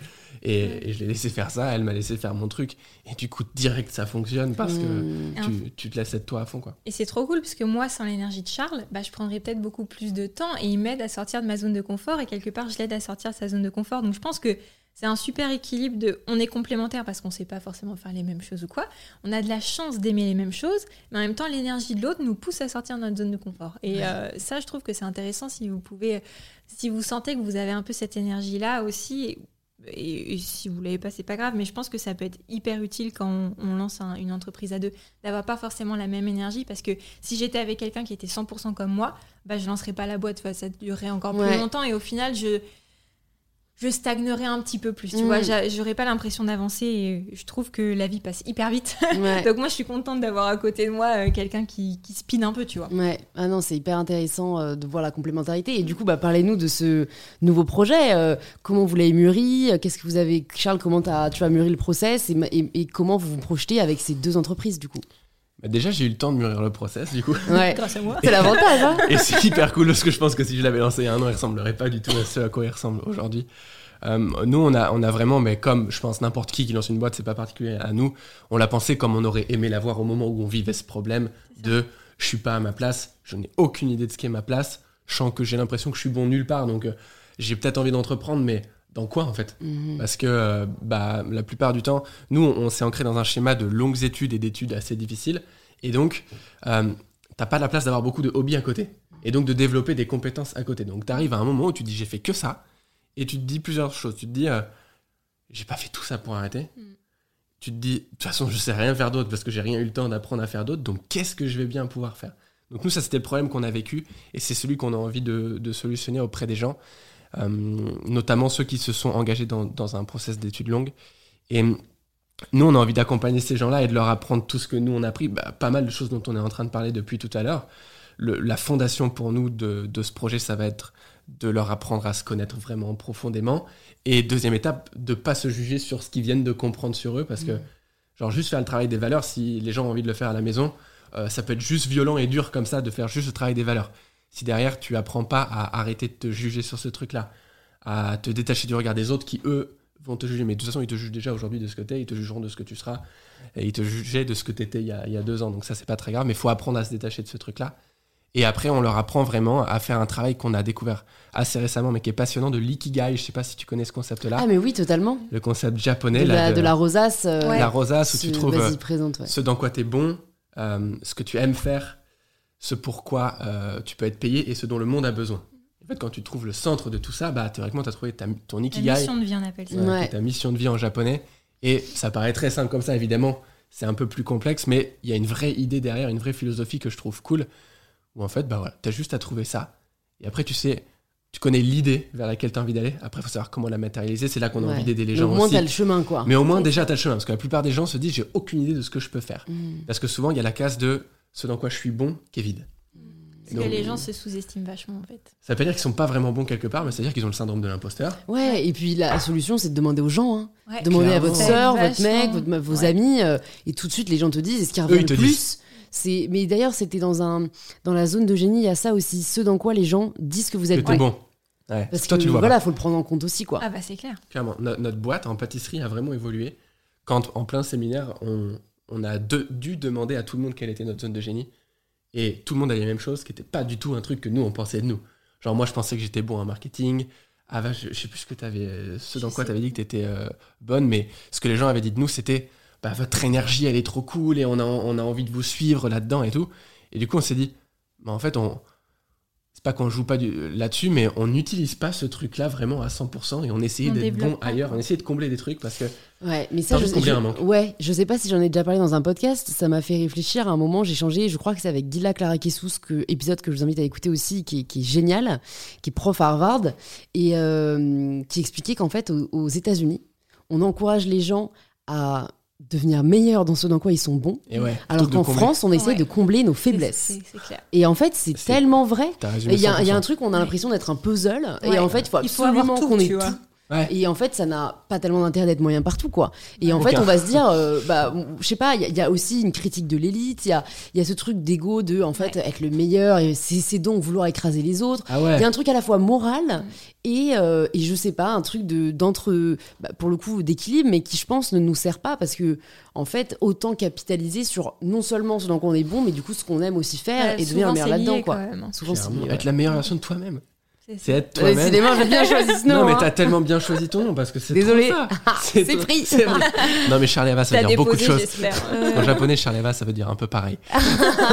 C'est le synonyme d'Igikai. C'est le synonyme d'Iggy. Non, mais vraiment, c'est ça. C'est trouve dans quoi t'es bon, entraîne-toi à 100%, deviens le meilleur. Et ça veut. Mm. Mais c'est vrai que le mot meilleur, il est un peu dur parce que ça veut dire meilleur que les autres. Genre, Voilà, en c'est fait, on voit que cette comparaison. partie-là. Mais non, c'est. Mais, et On j'en devrait dire parle excellent. Ouais, j'en parle dans mon livre. C'est Pour moi, c'est ça prendre le pouvoir de sa vie, en fait. C'est devenir la meilleure version bah, de soi-même. Et donc, ça veut pas dire la- enfin, être meilleur que les autres ou être parfait. Non, complètement. C'est euh, juste être la meilleure version plus, de ouais. toi. Euh, et ça veut pas dire être parfait. Ça, j'insiste aussi beaucoup Ouais. dessus parce que c'est enfin, clair. c'est, euh, je pense, quelque chose dont on, est beaucoup à souffrir. Quoi. Euh, et- mais la notion, ça va être parfait, c'est un peu justement pas avoir de faiblesse et donc aller combler ses Voilà. faiblesses actuelles Ouais. plutôt que de dire bah Alors que c'est là-dedans je suis pas très bon genre la, la vie a fait en sorte que les êtres humains ont tendance quand même de manière générale à se mettre en couple je crois que c'est vraiment pas fait par hasard Mhm. je pense que tu vas chercher ce que t'as pas clairement à côté et, et ça peut être hyper bien parce que ça te permet de prendre le temps de te concentrer sur ce sur quoi t'es bon et d'aller à fond et ce dans quoi t'es pas bon il y a de fortes chances que ta moitié elle soit plutôt bonne là-dedans et du coup bah c'est pas très grave en fait Mais même Mm. au-delà de ça, même si tu es célibataire et tu es tout seul et tu veux lancer une boîte, Non, en fait, parce que sûr, tu mais- peux avoir des partenaires euh, de boulot sans que ce soit des partenaires de c'est des couples. J'ai lancé ma voie célibataire, je peux témoigner. dans tous les cas, c'est des couples. Dès, que- dès que tu te mets en association avec Oui. quelqu'un, je veux dire, c'est pas forcément un couple Bah, amoureux, Ouais, mais ouais. il y a très peu d'êtres humains qui atteignent un, en tout cas un haut niveau d'épanouissement. Solo, solo, c'est clair. Enfin, en tout cas, moi, j'ai jamais rencontré cet Ouais. exemple-là. Il doit exister, il y a des contre-exemples à tout, mais vraiment, de manière générale, on est des êtres sociaux et on a Mm. envie de s'entourer. Et c'est hyper bien de s'entourer. Et on a tous des faiblesses. Moi, je, je commence vraiment hein, de plus en plus à travailler sur. J'accepte mes faiblesses, je vais à fond sur mes points forts. et ça transforme notre vie. Donc, on Ouais. ne pas pourquoi ça transforme Mm. pas la vie des autres, en fait. Et du coup, comment vous allez faire avec euh, les ateliers virtuels et cette boîte que vous avez déjà? Mhm. Bah, du coup, on travaille de moins en moins dedans parce Ouais. qu'on a notre équipe du coup qui travaille de plus en plus dedans. On délègue euh, un peu tout. Après, on fait toujours nos vidéos YouTube. Enfin, en tout cas, on les tourne. On tourne sur nos ateliers virtuels. Mais maintenant, il y a Amandine qui s'occupe. euh, J'ai envie de dire d'un peu de tout. Ouais, bah C'est ça. Les... gérer, Oriane, euh, Big Up, si t'écoutes ce podcast, euh, en fait, c'est un peu les head of. euh, Tout le monde a besoin euh, de ça. Oriane et de Amandine. Voilà. C'est elle va s'occuper euh, du marketing. Elle va nous dire bon, euh, ce serait cool de poster ça, ça aujourd'hui, et de et qu'est-ce que vous pensez que d'aller faire ça, machin truc. Ce serait cool euh, d'enregistrer un podcast avec Louise. Ce genre Ok, de on truc, lui envoie un vois. message. mais, euh, mais tu vois, c'est, c'est, on a réussi à déléguer tout en étant toujours là. Ouais. Et, euh, et aujourd'hui, on a de la chance que ça tourne un peu tout seul, parce qu'on a un peu automatisé les process, justement. Nous, il n'y a pas, on appelle ça dans la... Dans l'entrepreneuriat, on n'a pas de livraison, dans le sens où, une fois que les personnes sont dans nos ateliers virtuels, ils ont la formation, il y a notre espace client qui les aide s'il y a besoin, il y a le groupe Facebook qui tourne tout seul, mais on n'a pas besoin d'être là une fois qu'ils sont là. Tu vois ce que je veux dire Mm. Ah, On regarde les messages du scalable. groupe, et voilà, C'est scalable. scalable. Non, mais c'est vrai. Et en Mm. fait, on a décidé de prendre cette voie-là pour notre entreprise parce qu'on avait l'idée de la nouvelle qui nous inspire beaucoup plus. On s'est rendu compte que bah, notre mission de vie, comme on a fait notre exercice d'ikigai, bah, c'était vachement ça en fait, de Mm. pouvoir aider les gens à bah, se libérer et à être euh, vraiment alignés. En fait, notre but de, de notre nouvelle, de notre nouvel accompagnement, c'est vraiment d'aider les gens à être alignés et d'aller dans le bon sens pour eux. Attention, hein, pas en fonction de la société ou de ce que nous on C'est à nous dicterait. pas projeter, ouais. Il n'y a pas besoin de... Il faut pas qu'on projette, c'est vraiment pour eux, qu'est-ce qu'ils veulent?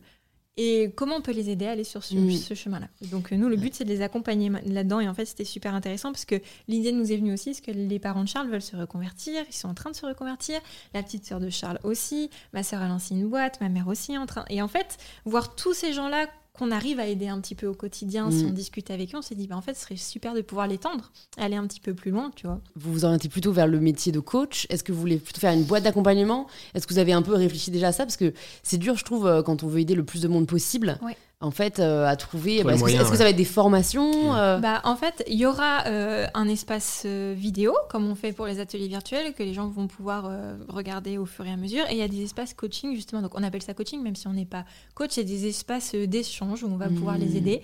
Donc, euh, une fois par semaine, on va se retrouver pendant une heure avec, du coup, que des personnes qui sont dans le même mood que, tu vois mm. à traverser les mêmes peurs, les mêmes épreuves, à avoir des croyances limitantes qui peuvent se retrouver des fois et quelquefois qui sont différentes mais qui peuvent quand même aider les uns et les autres. Donc on va faire ça dans ce sens-là. Moi j'aimerais beaucoup, ça m'intéresserait de faire, euh, d'apprendre un peu plus le coaching. Bah, alors je sais que c'est un gros mot aujourd'hui. hein. Les gens ont un peu peur des coachs alors que pour moi c'est. Enfin je comprends pas. J'aimerais en discuter avec. Faudrait peut-être qu'on trouve un mot français, ça rassurerait. Ouais, euh. mais ça, les gens entendent coach égale gourou, Bah, tu mais, vois. mais parce qu'en fait, ça veut tout et rien dire. Ouais. En fait, Ouais. tout ce qui, en Parce fait, comme on, a, ouais, il y a tout et rien. Et puis comme en France, on est quand même très attaché au diplôme. Ouais. T'as un côté, t'as pas d'école de coaching. Enfin, aux États-Unis, c'est vachement mieux perçu. As, aux États-Unis, tu peux être coach de tout, quoi. Tu peux Ouais, être coach euh, Ouais. euh, de, de, bah, de sport, mais coach Nutrition. nutrition, coach pro, Mindset, coach couple. C'est c'est quelque chose de plutôt positif. C'est- et en fait, je pense qu'il faut voir ça vraiment comme euh, bah, oui, des personnes qui nous aident à devenir la meilleure, meilleure Ouais. version de nous-mêmes, en fait. C'est un peu ça. hein. Bah, c'est ça, moi j'aimerais, ça m'intéresserait vachement. Je sais que David Laroche a une, une école pour aider vrai. à devenir coach, etc. Julien Mussy aussi, qui est notre coach actuel, il fait une partie là-dessus. Et en fait, moi je vois plus ça dans le côté comment je vais pouvoir mieux aider les gens? Un peu quelles questions je peux leur poser qui seront assez pertinentes pour les les aider, comment je peux les accompagner en fait sur ce chemin. Donc moi ça m'intéresserait personnellement de, me former là-dessus, je vais le faire je pense dans la fin de l'année, Euh, mais en tout cas le but ce sera vraiment de les accompagner de A à Z sur euh, tous- tous les blocages qu'ils peuvent avoir parce que c'est Mhm. dur de quitter un job. Nous, quand on a quitté médecine, c'était super dur, tu Et vois. c'était pas un job avec un salaire, etc. Ouais. On, on quittait rien. Donc en fait, le Mhm. but, c'est vraiment de leur trouver une sorte de stratégie d'évasion. Déjà vérifier si c'est fait pour eux, tu vois, de partir J'adore, on de dirait leur un job. plan pour euh, libérer Ouais. quelqu'un de prison, quoi. Mais c'est ça, mais c'est un peu tellement ça. de gens se sentent emprisonnés dans leur vie. ça. Genre, nous, la, la- la phrase qui a changé notre vie, c'est ta vie est une prison dont toi seul as la clé. Mm. Et, et nous, on ça nous parle plus aujourd'hui parce qu'on se sent plus en prison. Mais à un moment donné, si tu te sens en prison, cette, vie, cette phrase, elle peut vraiment te parler. Et peut-être que des gens vont t'aider et te l'attendre, mais si toi, tu la prends pas, tu la mets pas dans la théorie, il va vraiment rien se passer. Donc, c'est pour ça que dans le programme d'accompagnement, il y a une phase qui s'appelle euh, ta stratégie d'évasion parce que Mm. les gens qui viennent nous voir aujourd'hui, bah, ils se sentent complètement emprisonnés dans leur job Mm. actuel et ils se disent ouais mais je peux pas quitter parce que j'ai un emprunt, j'ai des enfants et donc euh, je peux pas arrêter du jour au lendemain parce qu'on a un peu cette vision de la reconversion pro, c'est je dis au revoir à mon boss et je lance quelque chose après, alors que évidemment c'est pas c'est pas ça. Euh, sauf si euh, tu as les moyens financiers d'être en Mm, sécurité et de faire ça. Et dans ce cas-là, bah, lâche ton job, il n'y a pas de problème. Mais la plupart des gens, c'est pas ça. Il va falloir trouver quand est-ce que tu te trouves du temps pour, à côté de ton job, réfléchir à qu'est-ce que tu vas lancer, commencer à le lancer. Mm. Et une fois que tu vois que les revenus commencent à être de plus en plus complémentaires, et même plus des complémentaires, mais c'est ton revenu principal, et ben là, tu, tu lâches petit à petit. Mais On en parle, euh, je vous invite aussi à écouter si c'est pas déjà fait, le podcast avec Stan Gruot, euh, qui, qui est voilà, ancien trader et qui a lancé Mm. sa boîte et qui parle bien de cette phase de transition. Et en Mm. effet, il faut. Tout le monde euh, ne saute pas en parachute, euh, sans parachute. Quoi. Bah, c'est ça. en fait, ça dépend de tes Vous valeurs. êtes le parachute. Ouais. Ça- ça- On si- essaye. Si t'as la valeur, genre vraiment en croissance excessive et que t'as pas du tout sécurité et que tu t'en fous, Mm. je pense qu'il y en a qui ont l'énergie de se lancer et ça marchera pas dans 100% des cas, mais ça peut le faire. Mais si vraiment pour te sentir profondément bien, t'as besoin d'être en sécurité, faut vraiment pas faire ça quoi. Donc ça dépend des gens en fait. La stratégie dépend des personnalités. Donc notre but à nous, c'est de les aider à être euh, le plus alignés possible et surtout apprendre à se connaître pour pas euh, se réenfermer dans quelque chose qui ne va pas leur aller. Tu vois. Et est-ce que du coup, là, vous retrouvez euh, un peu l'énergie Ah, euh, du début où en fait vous faites tout, euh, c'est pas grave, Mais pas besoin de déléguer Ah ouais, c'est incroyable parce que là, on sent que la mission est différente. Avant, on aidait les gens à bien pâtisser, ce qui est génial parce qu'on sait que ça épanouit vachement, c'est un déstressant, etc. Mais là, on les aide à, à avoir changer une de vie, vie, quoi. à changer de vie, avoir que- une vie meilleure et ce que tout le monde mérite, tu vois, Mm, d'avoir mm. la vie où ils- on parlait, on parle souvent de ça, parce qu'on a fait une petite euh, masterclass il y a pas longtemps là-dessus, c'est ce côté. Si t'as la boule le dimanche soir avant d'aller au boulot le lendemain, si t'arrives pas à te lever le matin, pour moi, c'est qu'il y a un souci. Mhm, Il y a un souci quelque part, il y a un truc qui bloque. Parce que quand t'es à la bonne place, mhm. t'as l'énergie. Mhm. T'as envie d'y aller. Parce qu'en fait, ta vie, elle est, t'es épanouie, en fait. Tu vois?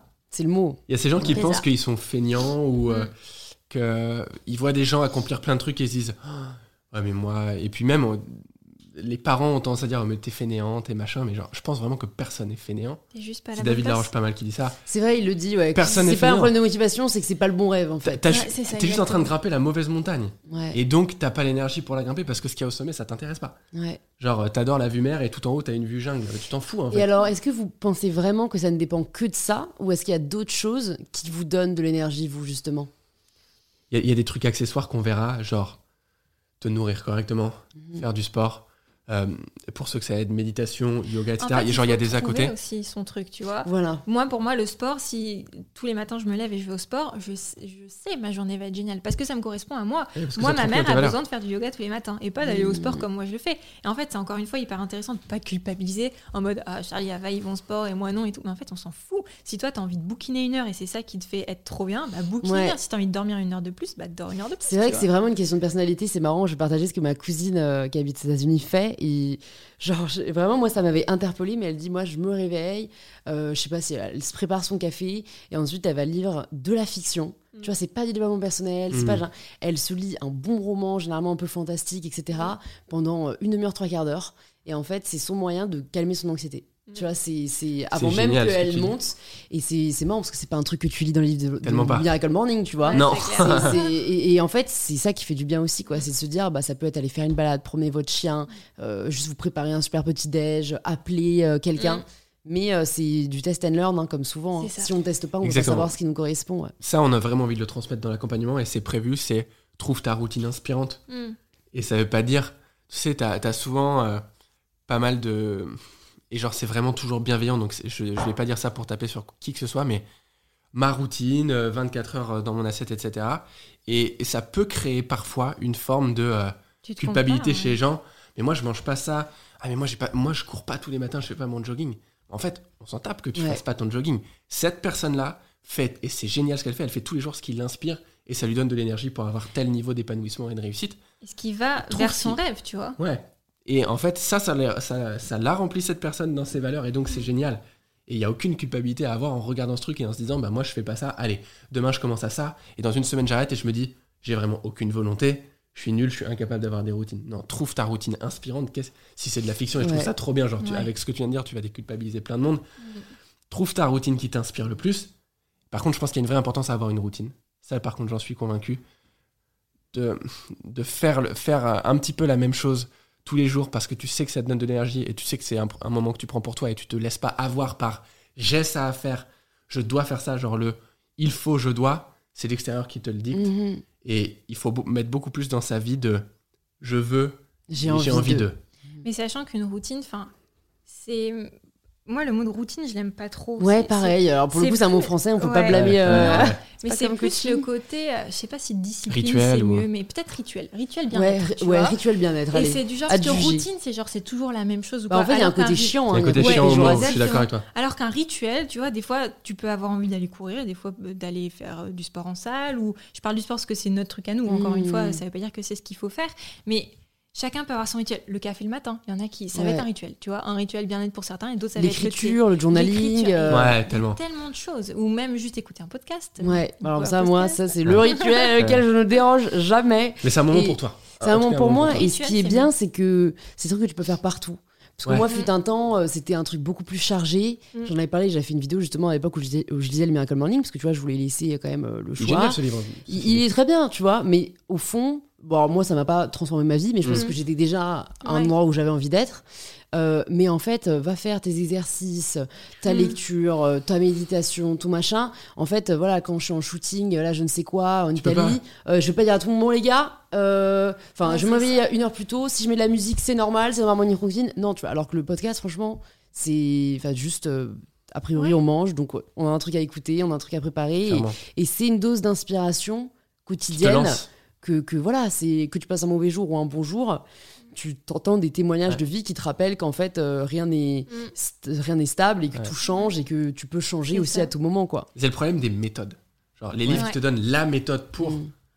Bah, ça va hyper bien marcher sur un petit pourcentage de la population Mm. parce qu'ils sont pareils, ils sont sur les mêmes valeurs. Et, et là, par contre, tu crées des résultats énormes. Et je pense même qu'ils le savent, les mecs qui écrivent ces bouquins.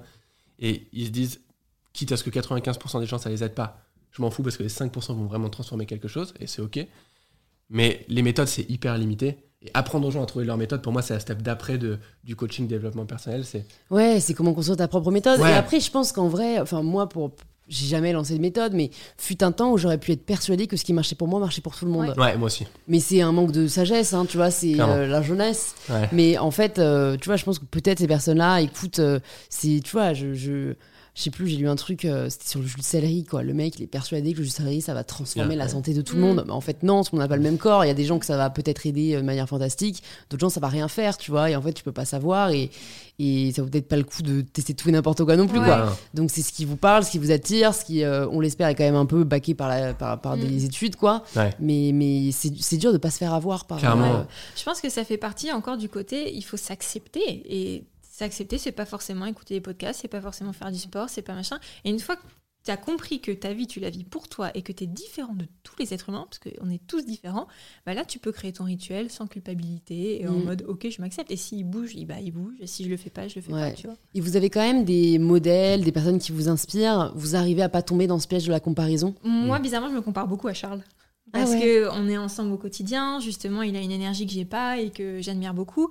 Et j'apprends petit à petit à moins me comparer. Et justement, le coaching m'a énormément aidé, même si c'est des gourous, les coachs. Mais... non, mais tu vois, ça m'a vachement aidé. Euh, sinon, d'autres personnes, est-ce que. Je crois pas, moi, personnellement. Bah, des, des Ouais, entrepreneurs, de fou, des... mais de fou, Ouais. mais de partout. Et, et euh, c'est pas, c'est pas toujours facile. Genre, moi, mon, mon plus gros problème, c'est quand je vois quelqu'un qui est plus jeune que moi, qui a un plus haut niveau de réussite, etc. Enfin, ça a été mon problème pendant très très longtemps. Ça est de moins en moins, je peux pas le dire que c'est à zéro, mais tu vois des gens de 20 ans euh, qui sont à peu près là où j'aimerais être, en tout cas de ce qu'ils montrent. Et, euh, et justement, cet exercice de si tu étais exactement comme eux, qu'est-ce qui n'irait pas? Mmh. Qu'est-ce qui en fait te Mm. remplirait pas du tout dans tes valeurs? Ça m'a vraiment relâché dans ce truc de comparaison. Même David Laroche m'inspire énormément. Mais là, j'ai pas encore trouvé ce qui m'inspire pas dans, dans, dans son parcours à lui. Mais ouais, il y a énormément, il y a énormément d'entrepreneurs, de sportifs de haut niveau. Moi, je suis un fan de Rafa. Là, on, est en plein Roland Garros, donc lui m'inspire beaucoup. Je pense que c'est- important d'aller puiser de l'inspiration à partir du moment où ça te crée pas un sentiment d'infériorité Ouais. et un complexe énorme. Et on a tendance à confondre un peu inspiration et admiration. Genre, inspiration, c'est vraiment j'ai envie d'aller là, c'est génial. Admiration, c'est euh, il est intouchable pour moi, il est sur un Tu le mets, piédestal. ouais, Il est parfait. euh, ça. Et il est Rappelez-vous qu'on ne connaît jamais toute l'histoire. C'est ça, Ouais, c'est le ça. fantasme. L'admiration, c'est le fantasme. L'inspiration, Mm. c'est je l'utilise- j'utilise cette personne comme une énergie pour euh, moi m'améliorer. Et je fantasme pas qu'il est parfait, mais juste ce que je vois de lui et que j'aime, j'ai envie d'y aller. Vous avez réussi à travailler sur ce truc de, en fait, la vie c'est pas une course. Ah, on l'a beaucoup travaillé. Ah bah ouais, avec. euh, Parce que en fait, aujourd'hui, euh, les réseaux sociaux permettent tellement euh, de la comparaison permanente que, euh, comme tu dis, on a l'impression que parce que Mm. euh, il y a une personne qui est plus jeune que nous qui réussit mieux, ça nous invalide. Ouais. Mais en fait, il n'y a pas de médaille à la fin, tu vois. Mais pareil, là, entre la théorie et la pratique, c'est pas toujours facile. Je pense que tu as une réponse ou pas? Parce que j'ai deux trucs qui m'ont vraiment, vraiment aidé. Première phrase, c'est quand deux hommes courent dans la mauvaise direction, celui qui gagne, c'est le premier qui s'arrête. Genre, C'est fort, ça. ça, mais j'ai lu Prenons ça. le temps de méditer. Ouais, je, je vous laisse euh, dire dans les commentaires ce que vous pensez. Je te crée les commentaires. Allez, vas-y. Y a pas... ouais, si, il y a YouTube, ça va. J'allais dire, sur le podcast, il n'y a pas de commentaires. Non, mais mais c'est- On peut laisser des avis si vous aimez cet épisode. N'oubliez pas de laisser 5 si cette étoiles sur Apple. Podcast ou Spotify. Vraiment, cette phrase est trop puissante. Ouais. Quand deux hommes courent dans la, même, dans la mauvaise direction, le premier qui gagne, c'est celui qui s'arrête. Vraiment, posez-vous la question si vous êtes en train de courir. C'est le côté de la mauvaise montagne, c'est pareil. Est-ce que vous êtes en train de courir? Dans la mauvaise direction ou vraiment dans la bonne direction Et ça, Et ça permet on vraiment. parle encore d'une course, tu vois. Mais on parle encore d'une course. Je pense qu'un travail encore plus profond que ça, c'est la step d'après, c'est pourquoi, pourquoi je cours. Genre moi, je me suis vraiment rendu compte que j'ai des problèmes de santé euh, euh, et j'ai vraiment ce sentiment que je vais pas vivre la vie aussi longue que j'aimerais. Et, et j'ai compris que récemment que c'était vraiment pour ça que j'étais en train de courir. Et c'est c'est genre c'est vraiment pas la bonne raison. Ça me touche encore pas mal, mais on a tous une raison de pourquoi on est en train de faire une course et on est en train de faire un Mm. sprint et c'est il y a, les gens doivent euh, excuse-moi Non, mais t'inquiète, c'est euh, moi à chaque fois ça me touche. L'épisode avec Lucie Lucas aussi, elle partageait euh, euh, le burn-out très difficile qu'elle a fait et, et- et on a le droit, tu vois. c'est Ouais. faut apprendre à réaliser que en, bah, ce que tu disais en fait, dans chaque moment qui nous paraisse difficile, qui nous paraisse insurmontable, qui nous paraisse injuste, il y a une raison ou en tout cas il y a une raison qu'on trouvera plus tard, Ouais. qui nous rendra plus forts. Clairement. Et je trouve que cette phrase est, est- est parfois culpabilisante, euh, ce qui nous tue pas nous rend plus forts. Mm, Mm. Mais je pense qu'elle est vraie quand même. mm. Ouais, Elle, est, elle est très dure, mais elle est vraie. Ouais, carrément. Trouvez pourquoi vous êtes en train de courir. Et comment on trouve pourquoi on est en train de courir? Parce que Ouais, tu vois, limite, toi, c'est le pourquoi je te le dis, t'as une chance, tu vois, Ouais. de le Ouais, savoir. c'est hyper visuel. c'est hyper, c'était Ouais. hyper simple pour moi de le trouver. Et encore que ça m'a pris quand même des années de comprendre vraiment pourquoi j'étais à ce point dans le côté compétition. J'ai envie Ouais, ouais, de. ouais, ouais, ouais. Et, Dans le côté hum, fuite en avant, presque. Ouais, euh, vraiment, vraiment ça. Et hum, c'est déjà il y a plein de gens qui sont malades sur cette planète et pour qui je pense que c'est là une des raisons pour lesquelles ils sont en train d'essayer de se pousser et, et même enfin c'est c'est pas bénéfique parce que tu tu crées vraiment des émotions à l'intérieur de toi où tu es frustré tout le temps parce que tu n'avances pas assez vite parce qu'il y a une espèce de deadline et du coup t'es pas en train de comprendre que ce qui est merveilleux dans ta vie c'est ce que tu es en train de faire maintenant et tu te focalises sur le sommet de la montagne alors que c'est juste magnifique de randonner sur la montagne et de, Mm. et de regarder le ouais, paysage Le chemin est souvent plus beau que la destination. mais une, en fait, ouais, une- une fois que tu quittes ce, ce fantasme de, l'objectif, nous on a remplacé objectif par mission. Genre ma mission c'est d'aller là en faisant ça, ça, ça, ça, plutôt que juste c'est arriver là et point Mhm. barre et je serai heureux. Tu sais, souvent on dit bah, je serai heureux quand je gagnerai tant, quand je serai. euh, quand j'aurai un super corps ou je sais pas quel euh, fantasme encore une fois et là tu peux pas profiter sur le chemin et tu vis frustration sur frustration jusqu'à ne pas y arriver parce qu'il y a quasi aucune chance que tu y arrives dans ce, cette dynamique-là. Alors que quand tu te dis, j'ai envie pour moi de faire du sport tous les jours parce que j'ai envie de m'honorer, etc., il y a de fortes chances qu'à un moment donné, bah, physiquement ça suive, ou en tout cas, si, c'est un- un- une de tes missions pour toi, c'est de, de t'honorer dans ta santé, etc. Donc voilà, remplacer objectif par mission, c'est un truc qui m'a beaucoup aidé. Et pour trouver vraiment le pourquoi j'étais en train de courir, bah, c'est l'exercice des pourquoi. Genre, Mhm. dans ta vie, pourquoi je veux ça?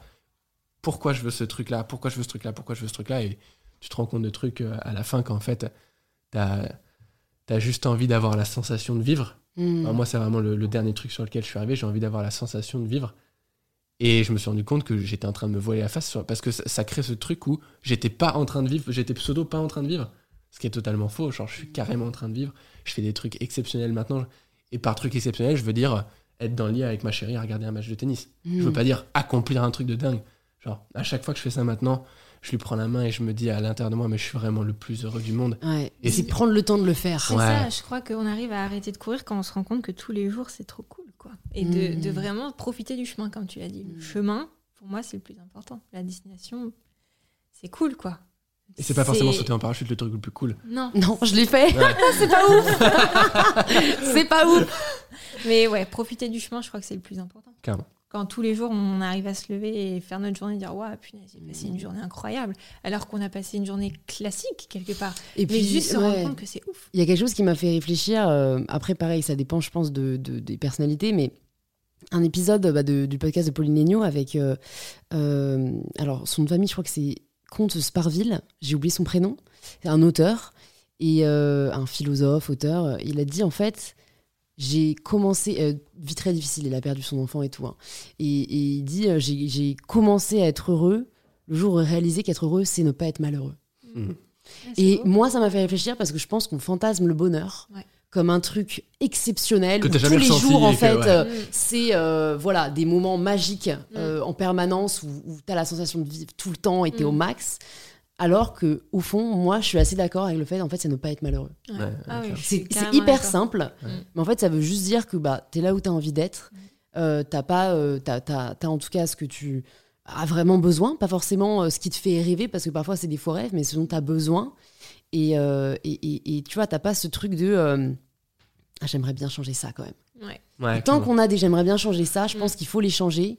Mais, mais voilà, moi, c'est, je voulais juste Mm. partager cette vision qui peut. Ouais, paraître pessimiste du bonheur, mais qui en fait est juste Génial. assez, assez lucide. Ouais, ça, ça te relâche. Genre, les, les plus grands bonheurs de ta vie, c'est euh, j'ai soif et j'ai un verre d'eau à côté de moi, je peux Mm, boire. ouais, c'est clair. Je suis désolé, mais c'est j'ai très envie de faire pipi et, Ouais. et j'ai des toilettes à côté et je peux y aller. Je suis vraiment désolé, mais c'est clairement vrai. Bah, Genre, besoin si et je suis- assouplissement, quoi, en fait. hein. Je suis au Ritz en train de manger du caviar et j'ai très soif et j'ai pas d'eau.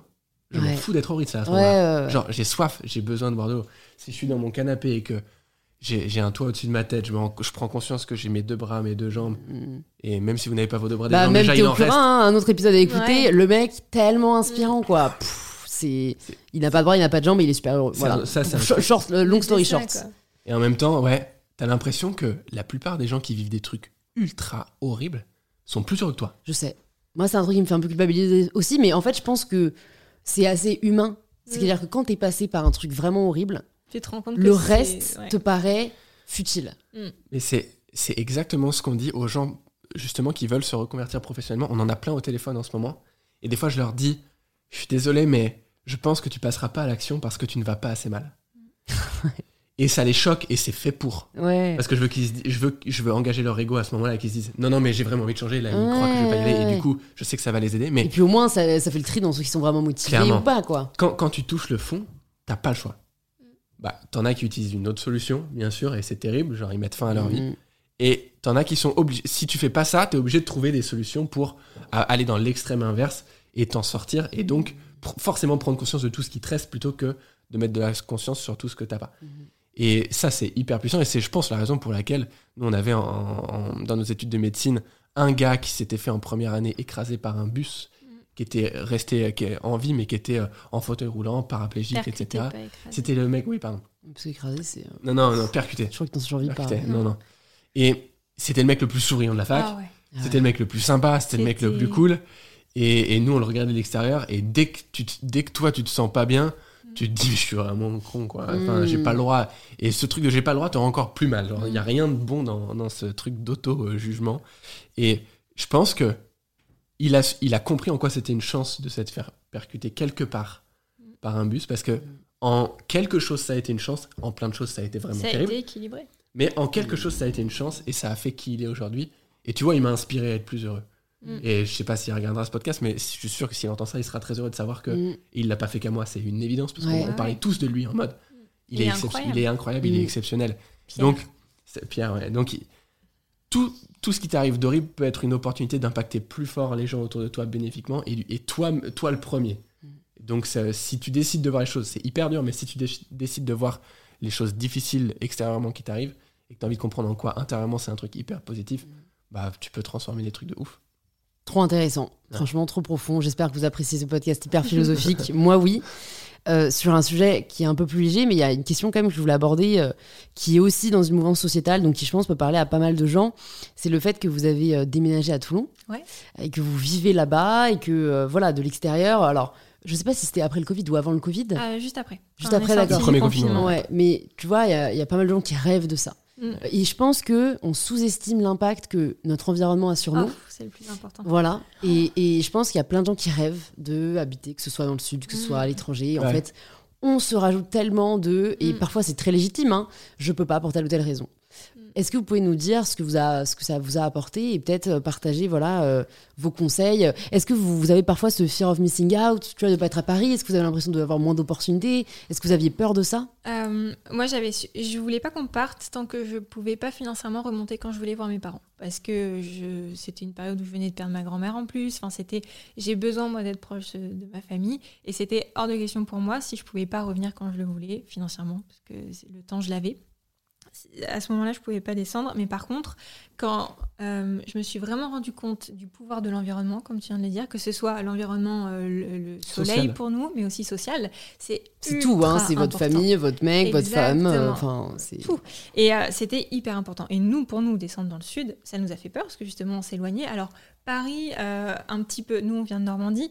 Paris, ça nous, c'est vrai qu'on s'éloigne de Paris, mais on est en soi qu'à 4 heures de train, donc ça va. C'était pas la folie. On s'est dit, on va euh, pas être invité à des événements parce qu'on était vachement dans la food avant, on va moins pouvoir aller voir les chefs, tourner des vidéos, ça va être moins simple, etc. Mais en fait, quand on s'est rendu compte de la vie dans le sud, le bonheur que c'est de se réveiller, d'avoir du soleil, de pouvoir être à la mer, parce que pour nous, la mer, c'est le plus important, euh, en termes d'environnement, euh, je sais pas comment on dit. Euh, ouais, de, de, de, nature, quoi. Bien-être, en fait. Ouais, hein, de bien-être. Là, on s'est dit, il n'y a plus de questions à se poser, on n'a qu'une vie. Pourquoi je resterai en Normandie? Alors, même si j'ai mes parents et que je les aime et j'ai envie de les voir tout le temps, tu vois. Mais encore une fois, on a décidé de vivre pour nous. Mm. Et vivre pour nous, ça voulait dire à ce moment-là, aller dans l'endroit qui nous inspirait le plus. Et on a vu un avant-après d'être parti dans le sud, tu vois. Trop cool. Je pense qu'il y a plein de gens, comme tu dis, qui, qui se disent, mais je peux pas, ou j'y arrive pas, etc. Et pour telle et telle raison, je n'ai pas la possibilité de changer vraiment là où je vis. Et nous, on a appris un truc, c'est que si tu fais pas quelque chose qui dans ta tête t'inspire, c'est parce que t'as pas trouvé encore un pourquoi assez puissant. Quand le pourquoi est assez puissant, le comment est évident, se fait tout seul. Genre, ton cerveau, c'est la machine la plus évoluée de, cette planète. il est capable de répondre à n'importe quelle question. Il y a des gens qui créent des fusées pour aller sur la Lune. Tu dois trouver certainement, si tu te poses la bonne question, comment changer euh, de job ou de faire muter ou je sais pas quoi pour aller ailleurs. Simplement, tu te poses pas la question comment je vais faire pour y aller, tu te dis je ne peux pas y aller. Et nous, ce qui nous a aidé, c'est vraiment de changer notre, ce qu'on appelle notre monologue interne. Qu'est-ce qu'on se raconte 95% de notre journée? Et dès qu'on se prenait à se dire un truc négatif, je peux pas faire ça, on avait un exercice de David Laroche. on se mettait une petite baffe. L'idée n'était pas de se faire mal, mais c'était d'envoyer un signal à notre cerveau, genre je ne veux plus penser un truc qui me limite. Et à chaque fois derrière, c'est je transforme ça en une, plutôt qu'une croyance limitante, une croyance euh, constructive, stimulante. Hmm. Et c'était plutôt comment je peux faire pour déménager et Même aller si vivre c'est pas tout de suite, parce qu'on a réfléchi pendant deux ans avant de déménager, tu vois, parce hmm. que justement, j'étais accrochée à mes parents beaucoup et, encore une fois, tu sors de ta zone de confort quand tu pars à mille bornes et tu sais pas trop ce qui t'arrive là-bas. Tu connais personne, enfin, il y a plein de. Mais après, euh, je pense qu'on a aussi eu ce côté où on a compris que la vie, c'était pas un seul chemin. Et que si ça nous allait pas, bah, revenez en Normandie, en fait. Mm. Tu vois, ce côté. a pas de Peut-être hein. qu'un jour, on, va plus vouloir vivre dans le Sud, peut-être qu'on va vouloir aller à l'étranger. Et en fait, c'est OK de pas vouloir toujours la même chose.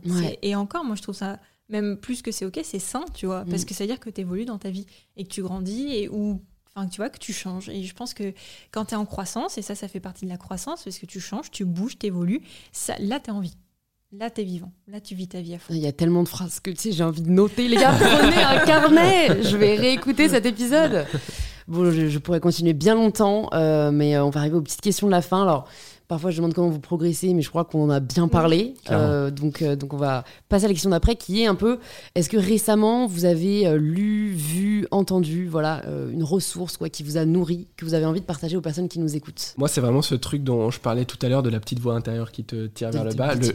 Le, je crois que le, livre s'appelle Sell Like Crazy, donc clairement vendre mm. de manière complètement folle. Donc, c'est vraiment un pur livre de marketing, mais comme dans tout livre de marketing, c'est basé sur le comportement humain. Donc, en fait, mm. moi, j'en tire un maximum de de bénéfices sur ma compréhension de l'être humain, de moi-même et évidemment de comment je peux mieux impacter les autres. Donc ce livre-là a, été génial pour ça, mais il est vraiment très axé business entrepreneuriat, donc je le conseille plutôt à ceux qui ont envie de lancer une boîte. Mais le truc que je retiens le plus de ce livre pour l'instant, c'est vraiment que je comprends que qu'il y a ce truc-là à l'intérieur de moi qui me parle de temps en temps et arriver à identifier quand est-ce que c'est la little bitch inside et quand est-ce que c'est euh, quelque chose qui est en train de m'expliquer quelle est la bonne voie pour moi et qu'en fait je suis pas sur le bon chemin et que ça m'aide inconsciemment à me rediriger? Et moi, on a changé de coach récemment. Et c'est un coach qui me fait beaucoup rire parce qu'il aime bien faire des jeux de mots ou alors utiliser les mots et euh, les décomposer. Et il nous a parlé, je crois, si je dis pas de bêtises, du bonheur. En fait, c'est la bonne heure. c'est la bonne heure pour avoir du bonheur, tu vois. Et ça, je trouve ça super intéressant parce que pour moi, le bonheur, bah, c'est maintenant, quoi. Faut Mmh. avoir C'est tout le temps conscience la que bonne c'est heure. Ouais, c'est beau. Le bonheur, C'est tout le temps. Il, il est trop fort. ouais. Ah, Et Le dans bonheur, tous les mots, il va trouver ça. Je sais plus comment ça s'appelle, mais voilà, je trouvais que pour le bonheur, c'était hyper important parce que pour moi, la vie, ça Mhm. doit être ça, quoi.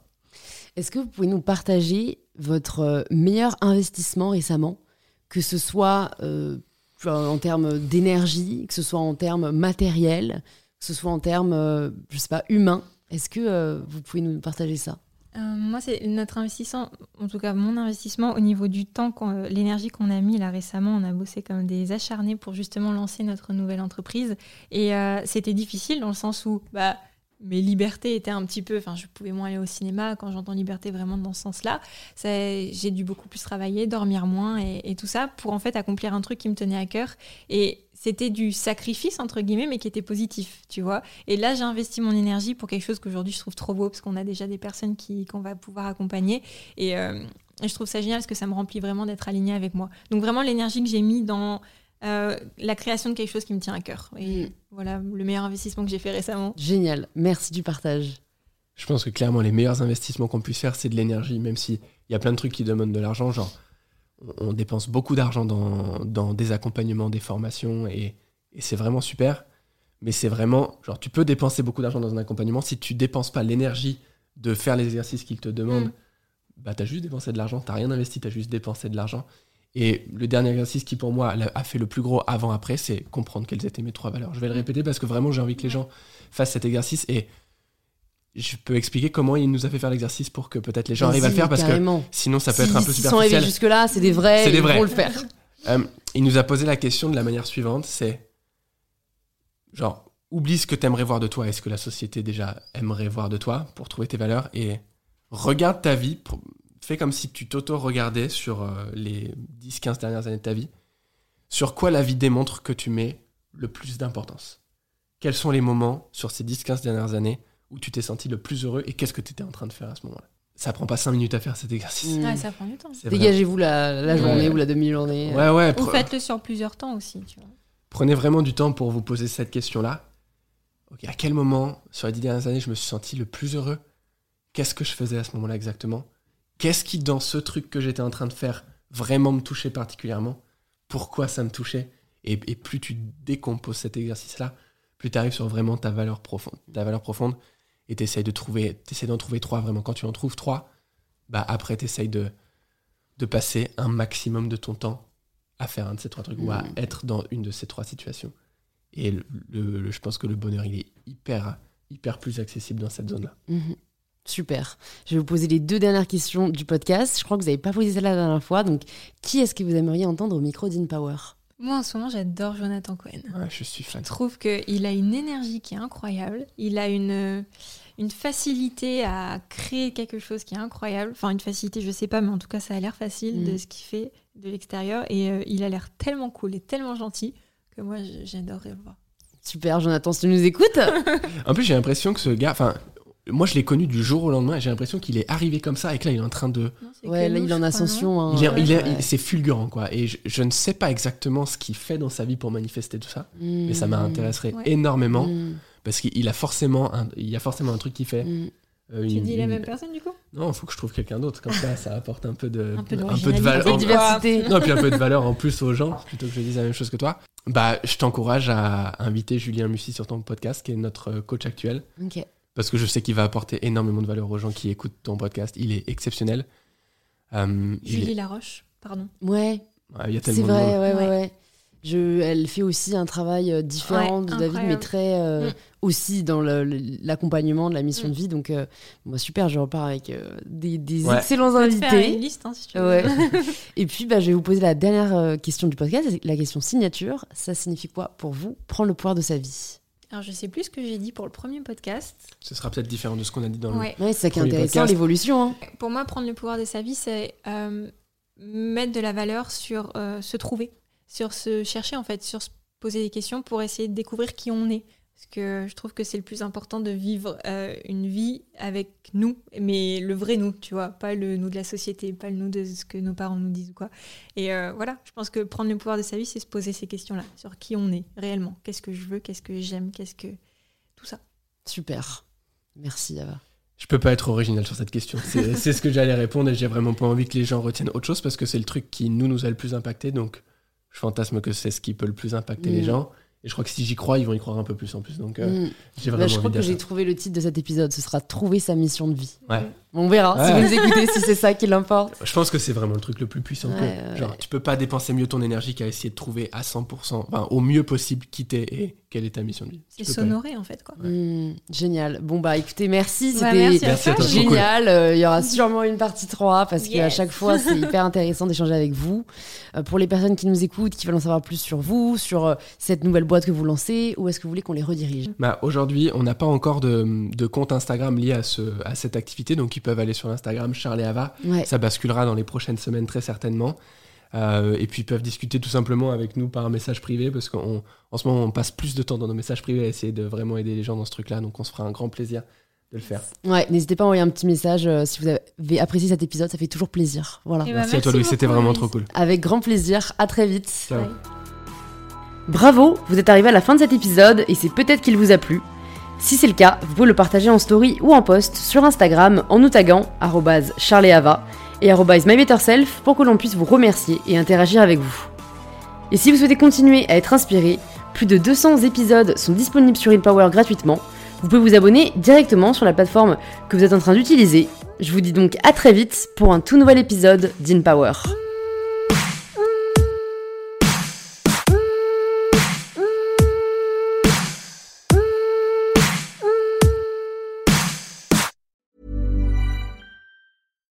Deserves the best, and there's no better place to shop for Mother's Day than Whole Foods Market. They're your destination for unbeatable savings, from premium gifts to show-stopping flowers and irresistible desserts. Start by saving 33% with Prime on all body care and candles. Then get a 15-stem bunch of tulips for just $9.99 each with Prime. Round out Mom's menu with festive rosé, irresistible berry chantilly cake, and more special treats. Come celebrate Mother's Day at Whole Foods Market.